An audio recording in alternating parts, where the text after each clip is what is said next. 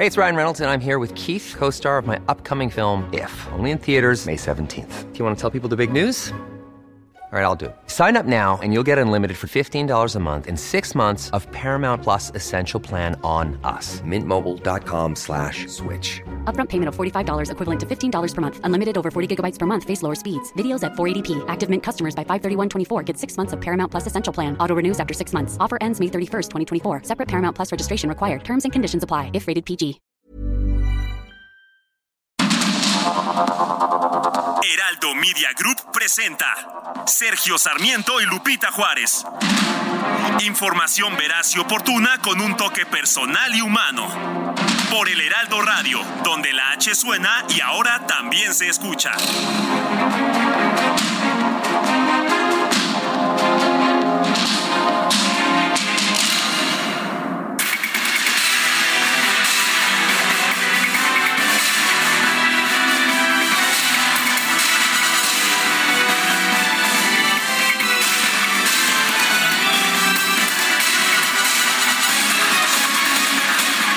Son las 7 de la mañana en puntísimo y en puntísimo Guadalupe Juárez y Sergio Sarmiento estamos listos para empezar con la información de este jueves 29 de septiembre de 2022. Quédese con nosotros, estará bien informado. También podrá pasar un rato agradable porque nos gusta darle a usted también el lado amable de la noticia, siempre y cuando la noticia lo permita. Pero vamos a la información. El Tribunal Electoral del Poder Judicial de la Federación declaró la validez de las pasadas elecciones por el gobierno de Tamaulipas. Resultó ganador, fue ratificado el morenista Américo Villarreal. La magistrada Janine Otálora afirmó que no hay elementos que demuestren una intervención del crimen organizado en los comicios consisten en notas periodísticas y ciertos videos, con los cuales pretende demostrar una supuesta relación del candidato electo a la gubernatura de Tamaulipas con organizaciones criminales. Así, el PAN pretende la nulidad de la elección con base en la hipótesis de posibles vínculos del crimen organizado con el candidato y el partido que resultaron electos. No obstante, lo cierto es que si bien se generan indicios de hechos de violencia, en concreto en el municipio de Hidalgo, el partido no aporta elemento alguno que pueda conducir a la nulidad de la elección, pretensión final del partido actor. El presidente de la Junta de Coordinación Política del Congreso de Tamaulipas, Félix García Aguiar, afirmó que el gobernador electo Américo Villarreal quedó inelegible para asumir el cargo tras regresar al Senado, por lo que planteó designar a un mandatario interino.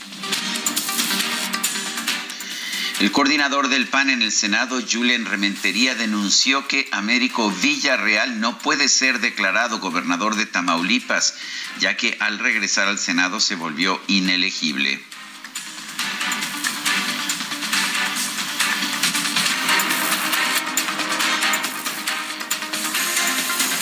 Bueno, y los lo senadores que estamos viendo es que saben que más allá de todo lo que ha sucedido en el proceso, de todo aquello de lo que ha sido señalado, existe esta nueva causal de nulidad, que no tiene que ver con el narcotráfico, no tiene que ver con la delincuencia, no tiene que ver con el financiamiento ilegal del que ha sido señalado. Aquí no hay necesidad de probar nada. Aquí está muy claro. Hay documentales públicas del Senado que tienen que ser tomadas en cuenta por el Tribunal Electoral.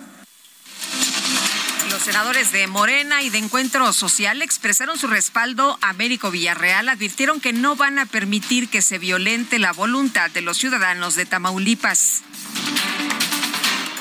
El coordinador de Morena en la Cámara Alta, Ricardo Monreal, aseguró que la constitución de Tamaulipas sí permite que Américo Villarreal regrese al Senado tras resultar ganador en las elecciones estatales.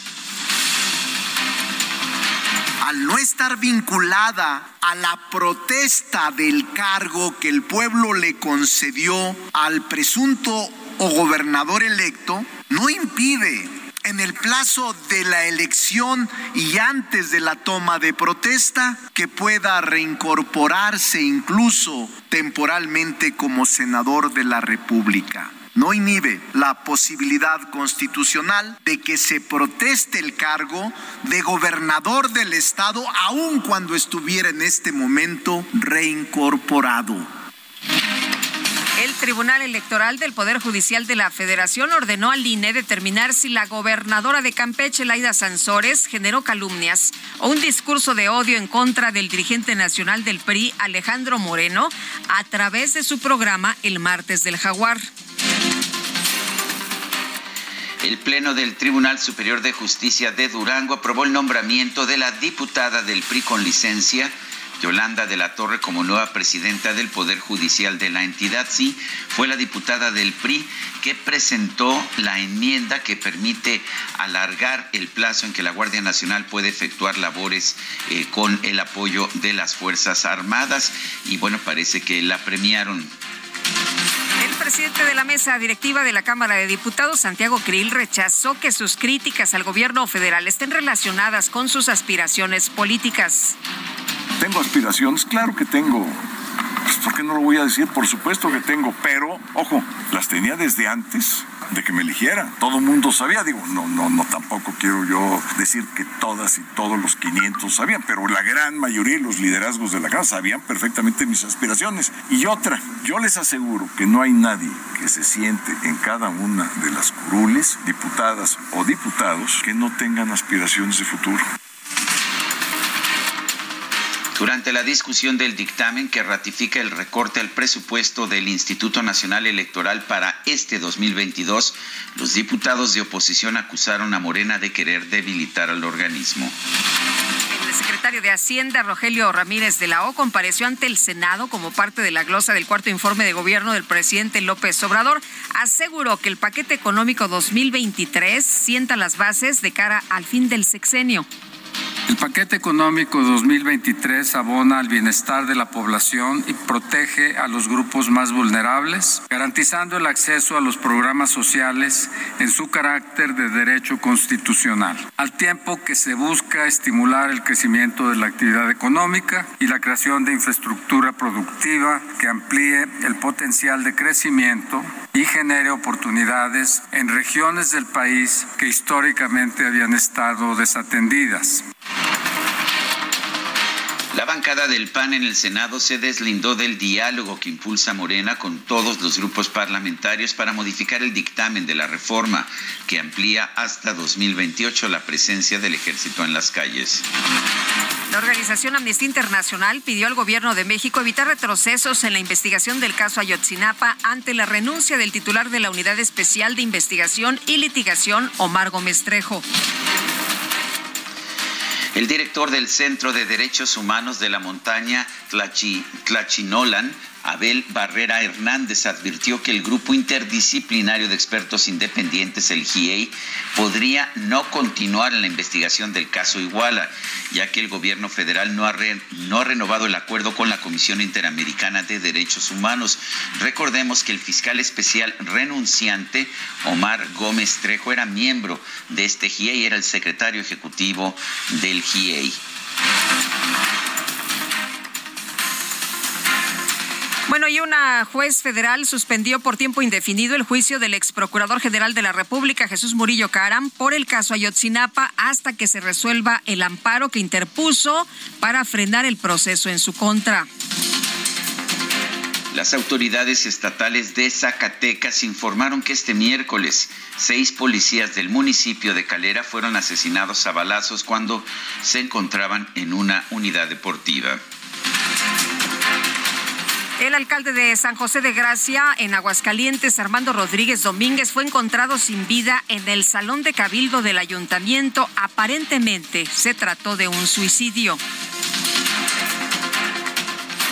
Dos personas armadas asesinaron a un hombre y un elemento de la policía capitalina en la colonia Valle de Tepepan en la alcaldía de Tlalpan, en la Ciudad de México. El actor Alfredo Adame denunció que fue golpeado cuando intentó auxiliar a otra persona que resultó herida en el ataque. Hola, ¿qué tal amigos? ¿Cómo están? Soy Alfredo Adame, muchas gracias por su preocupación. Bueno, pues eh, soy víctima colateral de un asunto muy delicado donde desgraciadamente falló, eh, falleció perdón, un agente de la policía en la esquina de mi casa y después pues unas personas llegaron ahí y lo único que quise fue ayudar y salí agredido y golpeado y, y todo esto, pero estoy bien. A todos ustedes por su preocupación, muchas gracias. Y bueno, pues les seguiré informando. Aquí estoy, me van a hacer todos los estudios, a ver si no hay desprendimiento de retina, a ver si, si bueno, tengo, no voy a necesitar muchas puntadas y, y todo esto y lo otro, pero pues aquí estoy. ¿eh? Gracias policía había visto la ejecución de unas personas, trató de detener a estos sujetos y en eh, eh, su pues eh, enfrentamiento lo que hicieron estos desalmados, ¿no? Estos criminales, porque el policía estaba montado en el cofre de, del automóvil que eh, trataba de, donde trataban de escapar estos eh, sujetos, pues eh, por el parabrisas le dispararon y, lo asesinaron. Terrible, terrible lo que ocurrió el día de ayer con este elemento que trató de detener a los responsables. La jefa de gobierno de la Ciudad de México, Claudia Sheinbaum, aseguró que la agresión de Daniel Tabe, padre del alcalde de Miguel Hidalgo, Mauricio Tabe, en contra de un trabajador del INVEA, refleja el clasismo del PAN. En el fondo es un clasismo que caracteriza al PAN. Es racismo, clasismo, privilegios, soberbia, uso de la violencia. Distintos contingentes de activistas realizaron una marcha del Monumento a la Revolución al Zócalo de la Ciudad de México como parte del Día de Acción Global por el Aborto Libre y Seguro. La Comisión Nacional de los Derechos Humanos exhortó a las autoridades mexicanas a garantizar el derecho al aborto, en especial para las poblaciones más vulnerables. El gobernador de Puebla, Miguel Barbosa, encabezó la inauguración del primer Congreso Internacional de Derechos Humanos 2022, el cual cuenta con participantes de los 32 estados y además de países como Argentina, Brasil y Canadá. Un reporte de la organización internacional Global Witness reveló que en la última década México registró 154 asesinatos de activistas ambientales, 131 de ellos entre 2017 y 2021. La titular de la Secretaría del Medio Ambiente y Recursos Naturales, María Luisa Albores, dio a conocer que el juzgado noveno de distrito con sede en Cancún negó de manera definitiva un amparo a la empresa Calizas Industriales del Carmen para retomar la extracción de piedra en el estado de Quintana Roo. Y en la Ciudad de México se inauguró este miércoles la Conferencia Mundial de la UNESCO sobre Políticas Culturales y Desarrollo Sostenible con la participación de más de 150 delegaciones. El huracán Ian tocó tierra este miércoles en el estado de Florida, cerca de Cayo Costa, como un fenómeno de categoría 4. Por lo menos 2.5 millones de personas recibieron la orden de desalojar el suroeste del estado. Ministerio de Asuntos Exteriores de Rusia anunció que ya prepara acciones para satisfacer las aspiraciones de los pobladores de Donetsk, de Lugansk, de Gerson y Zaporilla de formar parte de ese país. Y en información deportiva, la vacuna contra el COVID-19 no será obligatoria para los espectadores del Mundial de Qatar 22, así lo anunciaron los organizadores del torneo.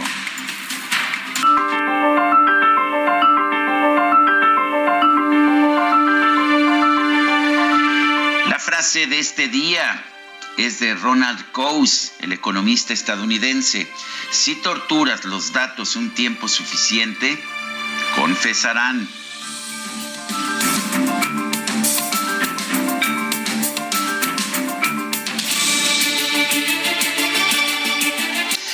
Las preguntas, ayer preguntamos, ¿está usted de acuerdo en que los militares realicen la consulta para saber si se militariza de forma definitiva la Guardia Nacional? Sí, nos dijo el 4.4%, no 94.8%, quién sabe, 0.8%. Recibimos 6.938 participaciones. La que sigue, por favor. Claro que sí, DJ Kike. Esta mañana coloqué en mi cuenta personal de Twitter arroba Sergio Sarmiento.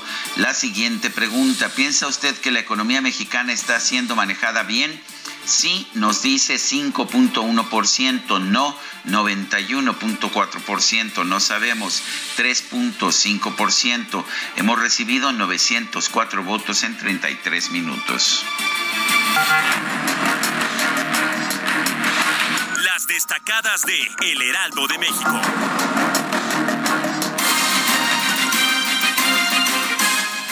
Y ya está con nosotros Itzel González. ¿Cómo estás? Muy buenos días. Muy buenos días, Lupita, Sergio, queridos Destacalovers. Nos faltó nuestra rola del jueves que estábamos cantando antes de entrar a la cabina, pero andan muy apurados allá afuera, DJ Kike.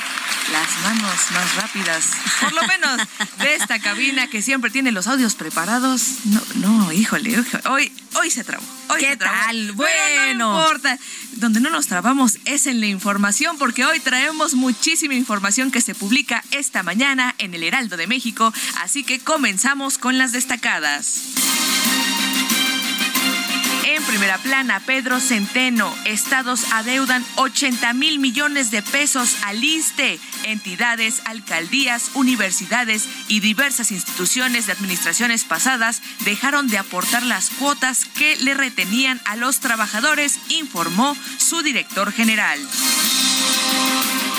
País, estragos del COVID-19 combaten las secuelas. IMSS y empresas automotrices activan plan de salud preventivo. Ciudad de México mejora atención. Seis alcaldías con más fugas reducen tiempos de respuesta para evitar desperdicio de agua. Estados, capital Tapatía, venta de casas se encarece. En Guadalajara, Jalisco, la oferta inmobiliaria cambia, aumenta la renta de departamentos y suben los terrenos en la zona metropolitana.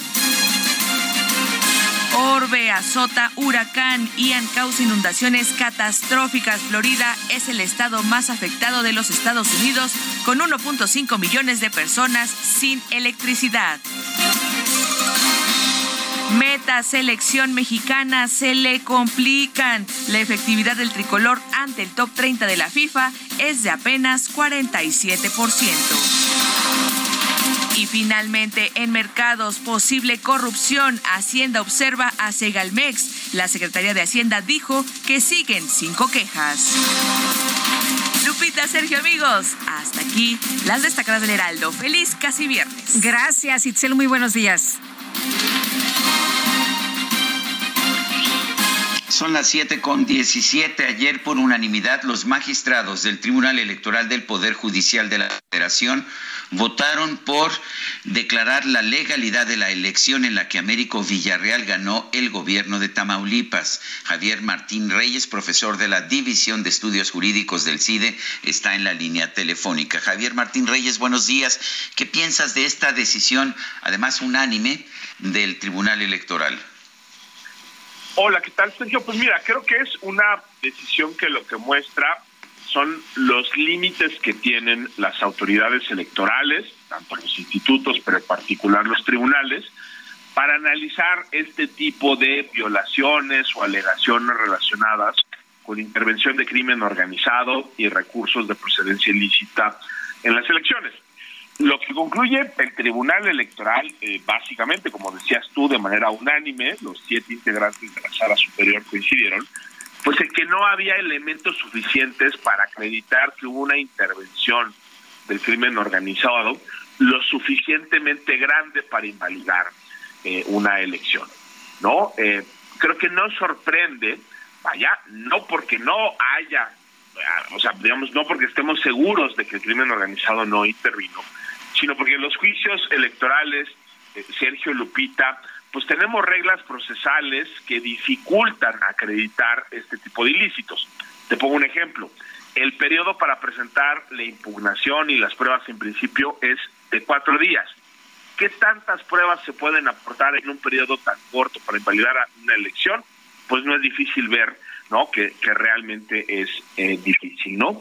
Eh, y a mí me da la impresión de que en México, eh, Sergio, de manera eh, un poco eh, pues ingenua, hemos creído que este tipo de ilícitos los vamos a resolver con nulidades de elecciones a través de, los tribunales electorales, cuando la verdad es que si quisiéramos saber si realmente intervino o no el crimen organizado en, en, determinados procesos electorales, no solo en Tamaulipas, lo que tendríamos que tener, Sergio, son fiscalías efectivas, con capacidad de, investigación y sobre todo con la imparcialidad política necesaria para poder investigar este tipo de ilícitos. Y la verdad, lo que vimos durante todo el proceso electoral de Tamaulipas fue justo lo contrario.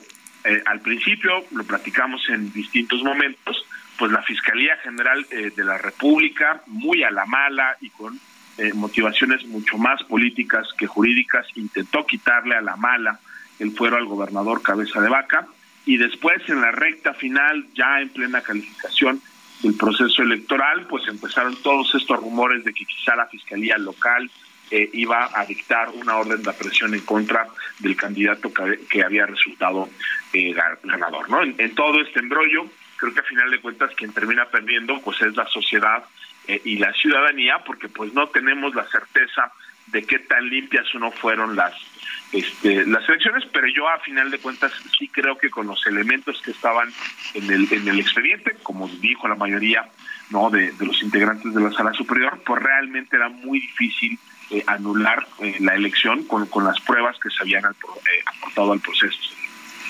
Eh, Javier, entonces, eh, bueno, pues no no hay que no hay que juzgar a los a los árbitros en, este en este caso tenían eh, elementos, pero no lo suficientes como para determinar que no que no pues podía tener Américo Villarreal la gubernatura. Eso por una parte y por otra, el el presidente hace unos días había exculpado al propio doctor Villarreal antes del fallo del tribunal. Sí, no, a ver, yo, yo te diría, creo que en, en este caso sí claramente no podemos criticar, por lo menos a estos árbitros electorales, ¿no? Digamos, eh, de nuevo, yo creo que el tema de, en, esta ocasión, creo que la sala superior hizo lo que tenía que hacer. El Tribunal Estatal eh, de Tamaulipas, ahí sí habría que decirlo, ¿no? Estableció estándares probatorios altísimos, ¿no? Eso incluso lo tuvo que corregir eh, la sala superior a quien sí creo que habría que reprocharle y que estuvo prácticamente ausente, no solo en este proceso, sino históricamente en estos ausentes, son las fiscalías electorales, ¿no? En el debate público siempre estamos hablando del Instituto Nacional Electoral, los institutos estatales, los tribunales tanto federales eh, como locales, pero casi nunca hablamos de las fiscalías electorales. ¿Y por qué no hablamos de las fiscalías electorales? Pues porque son fiscalías que están muy lejos de funcionar como, como deberían, ¿no? Eh, de la intervención del presidente caray, pues no, no sorprende porque ciertamente pues no es la primera vez que el presidente quiera hacerla de fiscal y de juez para este exculpar o culpar a, candidaturas. A mí me parece reprobable lo que hizo el presidente de, la República, porque evidentemente si hubo no ilícitos es algo que nos dirán primero las fiscalías y luego el Poder Judicial y, no el titular del, del Ejecutivo, Lupita. Javier, ¿violó la ley Américo Villarreal al reintegrarse al Senado momentáneamente? Mira, yo, yo creo que hay una línea jurisprudencial ya muy larga, eh, Sergio, que lo que establece es que ese requisito de separarse del cargo con cierta antelación, en el caso de Tamaulipas son 120 días, tiene la finalidad de que las personas que son candidatas no utilicen sus cargos para influir en la equidad de la, de la contienda. Entonces, ya ha habido, y, creo que es un criterio discutible, pero la verdad es que es un criterio que sí ya se ha consolidado. Eh, y sí, después de la jornada electoral y los cómputos distritales o estatales en este caso, sí se permite que, regrese. Yo creo lo que fue una eh, torpeza absoluta, eh, Sergio, fue que se dijo que había regresado originalmente al Senado para mantener el fuero, cuando lo cierto es que incluso en su calidad de senador con licencia tenía fuero. Entonces, esa fue una jugada innecesaria. Eh, luego creo que sí fue altamente irregular que pretendiera dejar sin efectos ese regreso con, un oficio, cuando la verdad es que incluso ya se había anunciado en el Senado de su reincorporación, ya había aparecido otra vez en el tablero, ya había pasado, ya estaba su nombre en la lista. Es decir, él, ya se había reincorporado y hubo un momento en que no quería volver a solicitar licencia, ¿no? en una cosa de verdad absolutamente eh, eh, innecesaria, irregular y demás. Creo que todo al final se terminó corrigiendo porque solicitó la licencia eh, eh, otra vez, pero vaya, yo esto lo veo como un episodio que lo que revela no es como el, el desconocimiento de la normatividad, el desprecio hacia las normas, le, terminó generando a Américo Villarreal pues un problema completamente innecesario eh, e inevitable, pero sí creo que por lo menos en términos de calificación de la elección, pues no incurrió en un vicio que haya afectado la equidad eh, de la contienda. Javier Martín Reyes, profesor de la División de Estudios Jurídicos del CIDE, gracias por hablar con nosotros. No, hombre, al contrario, eh, Sergio Lupita, les mando un abrazo muy fuerte. Gracias, buenos días. Nuestro número para que nos mande mensajes, 55 20 10 96 47. Regresamos.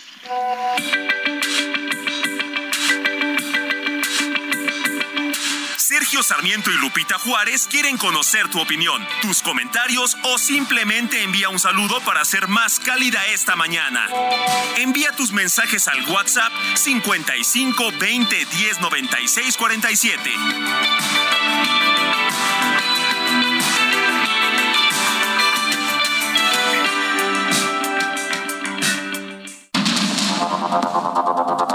Continuamos con Sergio Sarmiento y Lupita Juárez por el Heraldo Radio.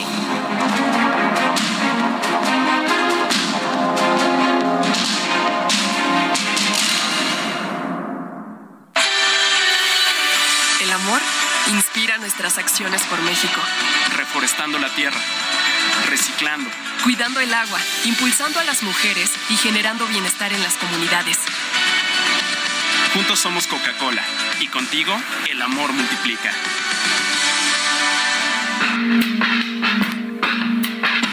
A veces no pienso, me bebo tan frío y no estoy. A veces me ausento de mis sentimientos y luego sonrío.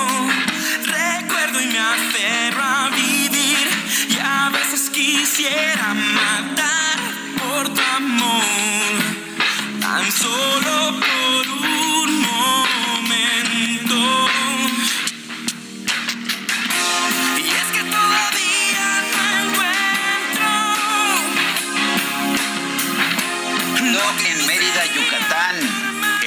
19 de septiembre de 1969, pero pues no es Guadalupe lo que usualmente pensamos cuando, cuando pensamos en un compositor yucateco, ¿no? Ya sabes, a, a, hablamos de Armando Manzanero, de algunos de los otros algunos de los otros tradicionales, sí. pero ¿qué tal Alex Sinte? ¿Qué me tal? Me encanta, me gusta muchísimo. El impacto que ha tenido en la música contemporánea mexicana. Me parece que es un gran genio y qué bueno que lo vamos a estar escuchando el día de hoy. ¿Te parece, Lupita? Me encanta mucho la idea y fíjate que este es el tema de aquella película también tan importante en el cine mexicano que rompió pues muchos esquemas y muchas pautas de lo que estábamos acostumbrados a ver en la pantalla grande. Sexo, pudor y lágrimas. De eso no sabemos nada, ¿verdad? Ni de las lágrimas, ni del pudor y no sé si del sexo también. Pero bueno, ahí está. Me quieres ver grande. Buena película, ¿te acuerdas? Sí, cómo no. y. Bueno, oye, yo todavía eh, antes de la pandemia hubo una serie de, de auditorios, Cristian Castro y Alex Sintek, y no sabes qué gran espectáculo, ¿eh? Extraordinario. Bueno, Amy Shehoa dice, qué bonita la niña Yolanda de la Torre, que después de hacer su cochinero en la Cámara de Diputados, ahora se va a recibir su premio de presidenta de la Suprema Corte de Durango como Dice, después de los puyazos la mandan al otro establo, pero todos sabemos quién le tira de la rienda. Saludos cariñosos. Dice otra persona, ya se acabó la corrupción, fraude de 8 mil millones de dólares en Segalmex, Rodolfo Padilla. Y mi respuesta para la pregunta de Sergio del día de hoy es no, no, Cristina. Bueno, pues la pregunta es, ¿piensa usted que la economía mexicana está siendo manejada bien? Hasta este momento el- nos dice que sí el 5%, que no el 92.3%, no sabemos 2.7%. Son las 7 de la mañana con 33 minutos. En el aniversario Soriana lo damos todo. Higiénico Suabel con 32 rollos de 129 a solo 100 pesos. Y arroz super extra verde valle de 900 gramos de 33.50 a solo 20 pesos con 100 puntos. Soriana, la de todos los mexicanos. A octubre 13. Aplican restricciones.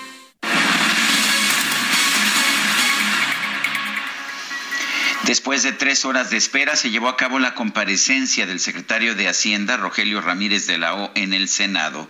Misael Zavala, cuéntanos. Buenos días, Sergio. Buenos días al auditorio. Efectivamente, Sergio, pues con un retraso de tres horas y con apenas el quórum necesario del Senado de la República, el secretario de Hacienda de Crédito Público, Rogelio Ramírez de la O, compareció en el Senado de la República como parte de la glosa del cuarto informe de labores del presidente Andrés Manuel López Obrador. Y es que el Senado se enfrascó en una discusión sobre la reincorporación de Américo Villarreal a Naya en el Senado, lo cual pues retrasó esta comparecencia y también provocó pues que varios senadores de la República se ausentaran ya del pleno del Senado y al arrancar esta eh, este debate con los senadores el secretario de Hacienda inició diciendo que la pandemia y el contexto internacional han afectado la economía global, pero la economía mexicana ha logrado salir adelante. El funcionario federal incluso habló del paquete económico del 2023, el cual dijo abona el bienestar y protege a grupos vulnerables, ya que se garantiza la entrega de los apoyos sociales. También eh, dijo que este paquete brinda a la Administración Federal de margen de, maniobra para realizar ajustes necesarios sin poner en riesgo la economía. Rogelio Ramírez de la O aseguró que la economía mexicana liga tres trimestres de expansión debido a la recuperación del consumo, el turismo, así como los avances de inversión pública y privada. Adelantó que en este año se prevé un crecimiento del 1.9 y 2.9% anual, mientras que para el año 2023 se prevé un Producto Interno Bruto entre el 1.2 y el 3%. El secretario de Hacienda indicó que los programas para el bienestar y contener la presión inflacionaria protege los ingresos de las familias más vulnerables. Al final, eh, Sergio, pues eh, los senadores de la República prácticamente pues le hicieron vacío al secretario de Hacienda y concluyó dos horas, eh, duró dos horas con cuarenta minutos esta comparecencia. Sergio, hasta aquí la información. Misael, muchas gracias. Son las siete de la mañana con treinta y seis minutos. En el aniversario Soriana, paquete con 4 litros de leche al pura UHT entera o deslactosada light de 104 a 70 pesos con 150 puntos. Y six pack de yogur Lala de 57.50 a solo 40 pesos. Soriana, la de todos los mexicanos. octubre 13. Aplican restricciones. Bueno, y ayer, ayer hubo comparecencia en el Senado del secretario de Hacienda y Crédito Público, Rogelio Ramírez de la O. Le dijeron que como no era corcholata, pues eh, no les había interesado mucho a sus, eh, a, los senadores de Morena, que estaba por ahí muy, muy vacío. Y bueno, Xochitl Galvez, senadora por el PAN, tú sí estuviste ahí muy atenta. ¿Cómo estás? Muy buenos días. Lupita, buenos días, qué gusto saludarte. Igualmente. También les saludo. Oye, pues cuéntanos cómo, cómo viste los planteamientos del secretario de Hacienda y cómo ves que pues ya no hay dinero, ¿no? De este fondo estabilizador y que pues lo van a reponer, que no nos preocupemos. Pues digo, sí, sí es preocupante. Obviamente, pues ya lo que se ha discutido de los números macroeconómicos, eh, la, la, inflación, eh, el la producción de barriles de petróleo, pues ninguno da, o sea, todo el crecimiento económico, o sea, creo que ellos son muy, muy optimistas. Eh, hay un dato que a mí me sorprende que es el monto para proyectos en agua, que ni siquiera creo que tenga capacidad la Comisión Nacional del Agua de ejecutar esos recursos. Y luego lo que pasa es que ese dinero, al no ejecutarse, se va a unas bolsas y luego lo asignan como quieren. Entonces, pareciera que es un poco la trampa que, que siempre hacen para tener dinero disponible. Eh, muy vacía, muy, le hicieron vacío, a mí me sorprende, porque en otros tiempos el secretario de Hacienda era muy importante. Entonces se ve que como no les asignan recursos para sus estados en obras que tramitan los senadores o diputados, pues ya ni siquiera tocan la puerta de Hacienda, ¿no? Ya saben que no existe, pues, ¿para qué se quedan? ¿Para qué se quedan los, los senadores? Eh, sí me parece a mí delicado que si es tu trabajo, o sea, porque nos pagan por hacer el trabajo de senadores, ni siquiera vayamos a trabajar. O sea, que pongas tu vuelo, a lo mejor muchos son de los estados, si sabes que viene el secretario de Hacienda y que se puede prolongar la comparecencia, pues te vas el jueves y no pasa nada. A mí me apena, este, porque todo lo contrario con a gusto, ¿no? Estaba lleno, repleto, todo el mundo lo quería saludar. Este, no sé si pues la expectativa de que puede ser candidato a la presidencia sea la diferencia. Y se lo dije al, al secretario. Sí, sí lo escuchamos. más allá de eso, yo sí le planteé un tema, Lupita, que me parece muy, muy delicado que es el costo de la refinería de dos bocas. Me costó trabajo conseguir finalmente eh, todas las aprobaciones del Consejo de Administración de Pemex, pero lo obtuve. O sea, de 8 mil millones de dólares que el presidente había prometido, eh, pues hoy estamos en 16 mil 500 millones de dólares en el costo de la refinería. Eh, y pues el tema es, él como integrante del Consejo de Administración, ¿por qué han aprobado unos recursos si no se cumple con la normatividad de Pemex? Voy a tratar de ser muy concreta para que tú hagas un proyecto en Pemex, pues había procedimientos bajo la metodología FEL. Y pues se aprobó el FEL 1, que es como el caso de negocio, ¿no? Y bueno, bien, todo el mundo aprobó el caso de negocio, se aprobaron 8 mil millones de dólares para el caso de negocio, y al poco tiempo pues pidieron 915 millones de dólares más porque se les había olvidado la cogeneración. Y ahí ya empezaron a decir, sí, espérate, pero no nos has presentado la FEL 2, que, es nos, que nos va a decir cuál es la solución y cuánto posiblemente va a costar.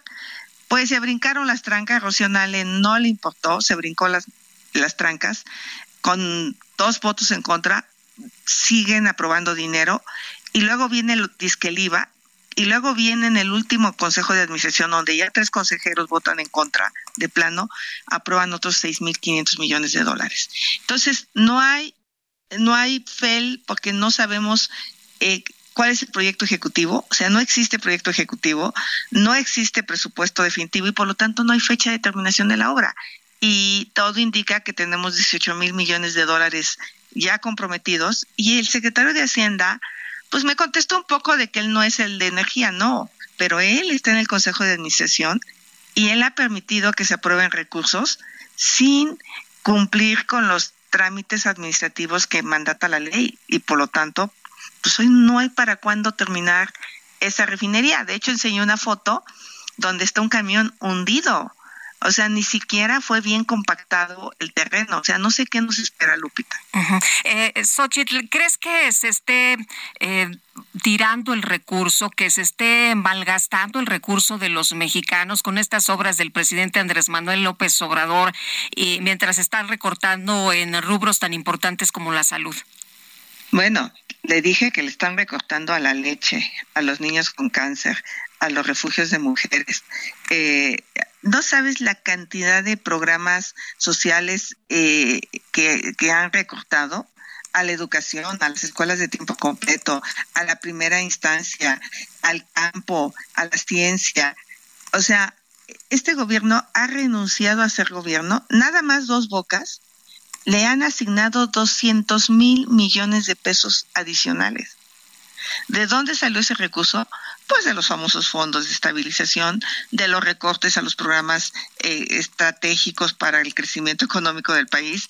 Entonces, yo sí creo que se están malgastando. Y le puse un ejemplo, el caso de la empresa Huerta Madre, que es de los socios del compadre de Rocionali, eso está súper acreditado, le asignan un contrato de 5 mil millones de pesos para la compactación del terreno cuando la empresa la crearon una semana antes. Y le dije al secretario, dígame usted con su experiencia, cuando tienes que ir a hacer colas de semanas al SAT para que te den el RFC, para que tienes que hacer colas para darte de alta en todas las instituciones, que en una semana tú crees una empresa, tengas todos los requisitos y además te asignen un contrato en Pemex por 5 mil millones de pesos, yo sí creo que tenemos que poner atención en la corrupción que está sucediendo en Pemex. No es posible que un proyecto que iba a costar 8 mil millones se vaya a 18 mil millones y que esto esté sangrando las finanzas públicas. Y si hablamos del tren Maya, está por el estilo. Los costos del tren Maya se han disparado y por lo tanto no hay dinero que alcance para poder seguir sosteniendo estos proyectos sin sacrificar la salud, la educación, el campo y otros proyectos que son estratégicos para que realmente el país crezca. Sí estoy convencida que se está malgastando el dinero pero si vemos, por ejemplo, ya el desempeño general de la economía, que nos dijo el secretario ha sido un, que se ha tenido un manejo prudente, vemos que la inflación está mal como todo como en todo el mundo, pero vemos, por ejemplo, un peso muy estable. ¿No hay indicaciones de que sí ha habido un manejo prudente? A nivel macro siempre ha habido un buen manejo en la economía en México, Sergio. Ese es el gran acierto y yo creo que sí, pero lo que yo te digo es que se ha renunciado a ser gobierno por asignarle los recursos a tres proyectos. O sea, no estamos creciendo económicamente. Obviamente, ¿de dónde está saliendo el recurso? Pues sí había fondos. Eh, ¿No te has preguntado a dónde fue a parar el dinero de los fideicomisos? Cuando desaparecimos fideicomisos había 700 mil millones de pesos. Pues seguramente ese dinero ha servido para que no haya más boquete pero ese dinero ya se acabó, ya no hay más dinero. Si la economía no crece, las pensiones, que qué bueno que podamos apoyar a nuestros adultos mayores, pero si no hay con qué sostener, eh, que es crecimiento, que es este, generación de empleo, eh, que es eh, impulsar el desarrollo de empresas, cuando estás mandando una desconfianza tremenda en el sector energético al menos no, no hay nadie que venga a invertir. Quizá en la industria automotriz estamos ahí parados por el tema de las renovables, que las empresas se han comprometido a ya no usar combustibles fósiles y CFE no les garantiza renovables. Pues sí hay un problema que no está explotando ahorita, pero que si no hacemos algo puede generar problemas. O sea, el número real, Sergio, es que dos bocas iba a costar 160 mil millones de pesos y hoy anda en el orden de los 360 mil millones de pesos. ¿De dónde salió ese dinero? Pues de las finanzas públicas. Oye, Xochitl, y bueno, hablabas de, Pemex. ¿Qué, ¿Qué, pasa con personajes como eh, Leonardo Cornejo, encargado pues de obras importantes? Eh, eh, ¿Ves que hay alguna situación ahí que se tenga que investigar? Tú has presentado diferentes denuncias ante la Fiscalía. ¿Tiene esto que ver con el tema Odebrecht? Pues mira, este personaje está ligado a Odebrecht. Eh, eh, se acreditó el nivel de vida que este personaje se daba. Yo hoy es súper opaco, ni siquiera se conocen los contratos de dos bocas, o, pero sí se habla de, de, pues, de una asignación indiscriminada a personajes que no tienen la experiencia para una obra así. Y si no tienes la experiencia, pues imagínate, el resultado es que hoy dos bocas no quiero ser negativa ni mucho menos. Yo estuve en Dos Bocas hace un mes, volé un dron y pude comprobar que hay decenas de, drugas, de, de, grúas todavía montando equipo pesado y que no se ve para cuándo se empiecen las conexiones y por lo tanto las verdaderas pruebas. Todavía falta montar todo el sistema de seguridad, en fin, yo, yo creo que nos va a dar el 2024 y la pregunta es ¿por qué? Si una empresa había cotizado 12 mil millones y había dicho que acababa en 2023. Muy bien. Pues eso, Chitel Galvez, muchas gracias por platicar con nosotros esta mañana. Muy buenos días. Pues buenos días, un abrazo a todos. Gracias. Gracias. Son las 7 con 47 minutos tequila reposado gimador 950 mililitros o gran centenario 700 mililitros de 325 a 200 pesos cada uno. Y ron blanco bacardí 980 mililitros de 295 a 200 pesos. Soriana, la de todos los mexicanos. Octubre 13, evita el exceso. Aplica restricciones.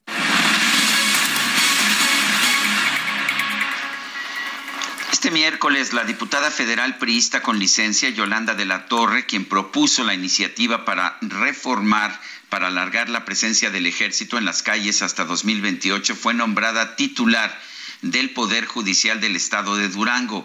Martín Vivanco, dirigente estatal de Movimiento Ciudadano en Durango, está en la línea telefónica.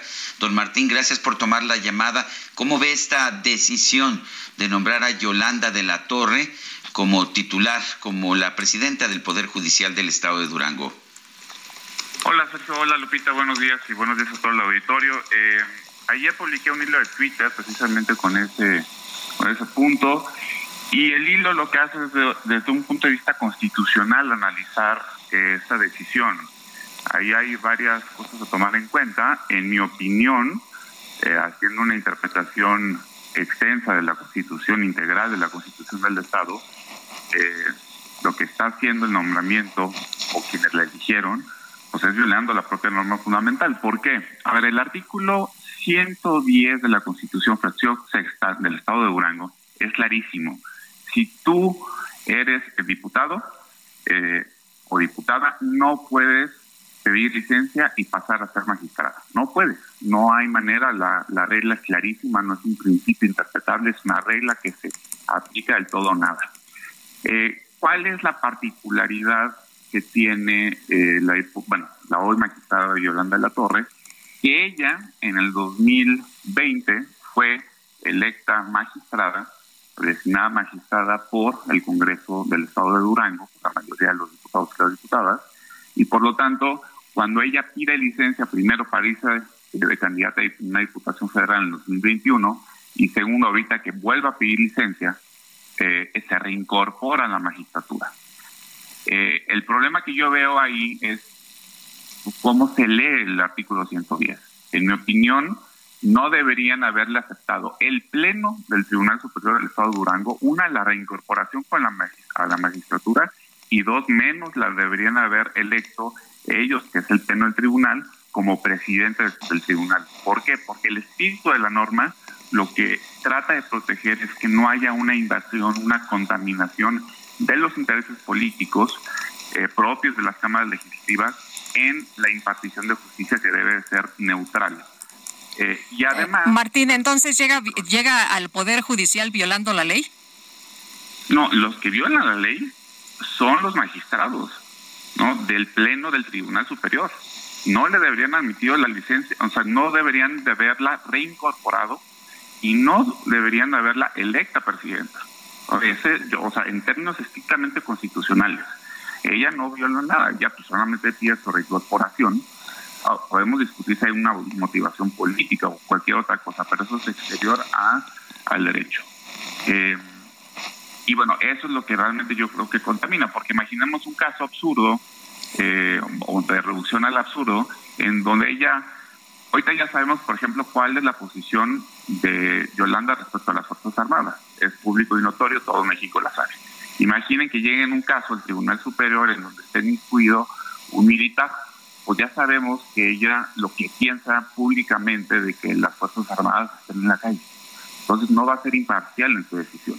Y así con muchas otras cosas. Por eso el, la coraza constitucional que tenemos lo que trata de proteger es que no, no haya vasos comunicantes entre alguien que hace la ley y alguien que imparte justicia con base en la ley. ¿Hay alguna cosa, alguna medida que se pueda tomar eh, o ya está, ya es un hecho que se, ha, que se ha establecido, ya no hay nada más que aceptar que continúe en ese puesto? No, hay varios mecanismos de control constitucional. Yo creo que cabe perfectamente una acción de inconstitucionalidad por alguno de los actores que puedan ser ahí eh, que tengan la facultad de hacerlo conforme a la Constitución, pero sin duda si alguien tiene un interés legítimo, eh, puede eh, impugnar esto. Ahora que le den, también lo que pasa, Sergio, es que aquí el Tribunal Superior de Justicia tiene facultades de revisión constitucional. Entonces ella misma, pues, o sea, tendría, bueno, los subordinados a ella, en cierta medida, tendrían que juzgar la, eh, esta impugnación para quitarla a ella que ellos mismos hicieron. Entonces, es ahí donde... Pues se ve difícil, ¿no? sí, se ve muy complicado, se ve pues bastante complicado. Oye, ya, ya eh, Martín ya está juró y juramentó el cargo y todo, es decir, ya se ve muy complicado que pueda movérsele del cargo. Bastante complicado, insisto. Si alguien quiere detonar un mecanismo de control constitucional, habrá que ver los requisitos, de, o sea, de procedencia, sí puede hacerlo, pero sí, en la madrugada de antier se eligieron a los otros magistrados y ayer en la mañana muy temprano eh, renuncia el presidente del Tribunal Superior y se declaran en, sesión el, el, el, pleno del tribunal y la eligen a ella como presidente del Tribunal Superior insisto, o sea, el, argumento que ella, o sea, que ella da o que ellos dan es que pues simplemente ella pidió licencia como diputada federal y de inmediato se reincorpora a la magistratura. Yo opino que eso, ese acto, está en contra de la Constitución, del espíritu de la Constitución. Estrictamente de la norma, no, porque no hubo una elección, eso sí es cierto. O sea, no, lo, no la eligieron los diputados y las diputadas, pero pues, lo que protege la norma es otra cosa. Martín Vivanco, dirigente estatal de Movimiento Ciudadano en Durango, gracias por conversar con nosotros. Al contrario, gracias a ustedes. Bueno, pues eh, te pone a pensar, ¿no? Que eh, se pasan la ley, ya sabes por dónde, con tal de pues de hacer sus movimientos. Bueno, México se convirtió en 2021 en el país con el mayor número de activistas ambientales asesinados al sumar 54 según el reporte de Global Witness. Se nos ha dicho mucho en este gobierno que pues son defensores de los derechos humanos, que son defensores de los activistas. Sin embargo, pues las eh, ahora sí que los datos dicen otras cosas. A lo mejor ellos tendrán otros datos, pero aquí está esta información. Le siguieron de lejos Colombia con 30 Brasil con 26 y Filipinas con 19. Nosotros en México, 54, 54 defensores, activistas ambientalistas asesinados en 2021.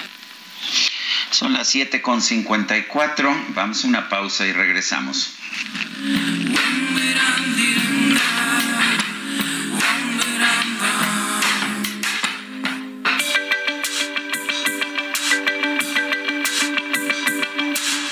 Sarmiento y Lupita Juárez quieren conocer tu opinión, tus comentarios o simplemente envía un saludo para hacer más cálida esta mañana. Envía tus mensajes al WhatsApp 55 20 10 96 47.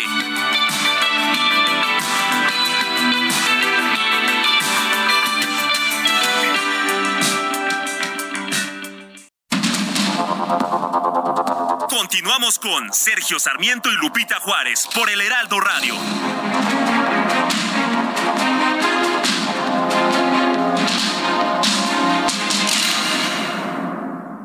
Conoce la historia de nuestro planeta en el nuevo Museo del Meteorito, el origen de la nueva vida, ubicado en Progreso. Haz un recorrido por más de 14 millones de años de historia en sus ocho salas temáticas interactivas. Te esperamos sobre el Malecón de Progreso, de martes a domingo, de 11 de la mañana a 6.30 de la tarde. Juntos transformemos Yucatán. Gobierno del Estado.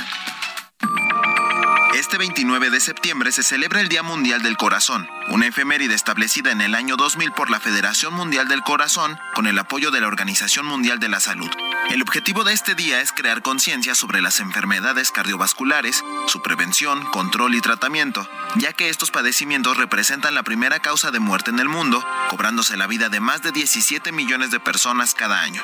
El Día Mundial del Corazón se centra en un lema cada año. Para este 2022 es Usa el corazón para cada corazón. Asociaciones de todo el mundo organizan en este día charlas, jornadas y eventos sobre la importancia de tener una vida sana, con hábitos saludables como hacer ejercicio y una dieta balanceada. En el aniversario Soriana lo damos todo. Aprovecha que el detergente en polvo Ariel Revita Color de 4.5 kilos de 171 está a 100 pesos. Y tintes Colestone de 64.90 a solo 40 pesos cada uno. Soriana, la de todos los mexicanos. Octubre 13. Aplican restricciones.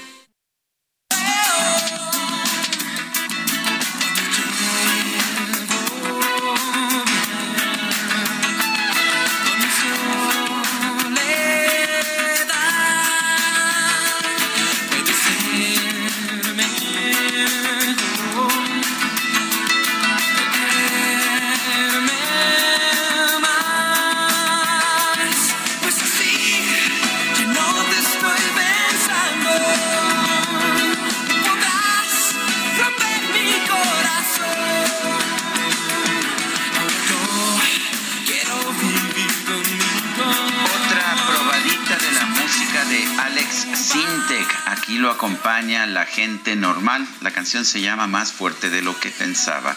Clásico Sintek.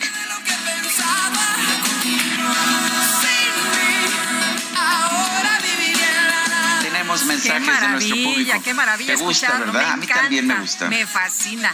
Oye, estaba leyendo que eh, Sexo, Pudor y Lágrimas fue el segundo gran éxito del cine mexicano de la llamada Nueva Era, que rompió récords de audiencia en México y se mostró en los cines por más de 27 semanas, basada en la obra de teatro de un amigo de nosotros muy querido, eh, Sergio, de Toño Serrano. De Toño Serrano, que pues eh, también la dirigió en el cine. Y bueno, nos dice Alfredo Bernal esta mañana, buenos días. Respecto a la pregunta del día, mi respuesta es no. De hecho, la economía es de los peores resultados de este sexenio, así como la salud, la seguridad y la educación. Ejemplos sobran. Crecimiento cero, ahuyentar inversión, proyectos fallidos, Pemex, CFE, etcétera. En economía es un sexenio perdido. Dice otra persona, los quiero mucho y los escucho desde hace más de 20 años, Rocío Morán. Muchas gracias, Rocío. Y Sergio Lupita, buenos días. Aprovechando la plática de la licenciada eh, Xochitl Galvez, hace muy buena crítica, pero así como la hace en su programa, creo que debería exponer todos esos datos en alguna dependencia legal para iniciar alguna investigación por el mal uso de los recursos de la nación. Eh, esta persona no nos pone su nombre, pero ¿qué cree? Xochitl Galvez ha ido más de una vez a la Fiscalía, acaba de ir recientemente, creo que fue antier, ayer, a la Fiscalía General de la República, precisamente para denunciar estos malos, eh, eh, pues eh, estos malos manejos que se están haciendo en dependencias como Pemex. Oye, a propósito, bueno, no a propósito, en otro tema, pero que sí creo que vale la pena señalar, leo en la columna de Agustín Gutiérrez Canet, este diplomático respetado y retirado, eh, acerca de la muerte de uno de los grandes del periodismo mexicano. La columna se llama Muchas gracias, Miguel López Azuara. Nos ofrece algunas, ah, pues una semblanza de este, de este gran periodista mexicano, de cómo lo conoció junto con Miguel Ángel Granados Chapa y Julio Scherer en el Excelsior de allá de antes del golpe de, de, mil, de 1900, del sexenio de Echeverría, de 1976, si no mal recuerdo, eh, señala cómo López Azuara, como buen veracruzano, tenía sentido del humor y mente rápida. Y bueno, pues nos habla mucho de este gran periodista que fue Miguel López Azuara, que también fue eh, funcionario público, diplomático, pero creo que hay que señalar aquí que pues todos aprendimos de quienes ejercieron el periodismo antes de nosotros. Conocí a Miguel López Azuara, era un tipazo y claramente un comprometido con el equilibrio, con ah, el periodismo bien hecho. Oye, muy querido y muy respetado ayer en los grupos de chats de periodistas, todo el mundo haciendo grandes referencias de, de su labor, de su trabajo y de su trayectoria. Así lo recordamos, dice Agustín Gutiérrez Canet, querido Miguel, muchas gracias por tu generosa amistad, las lecciones inolvidables. Descansa en paz. Son las 8 de la mañana con 6 minutos.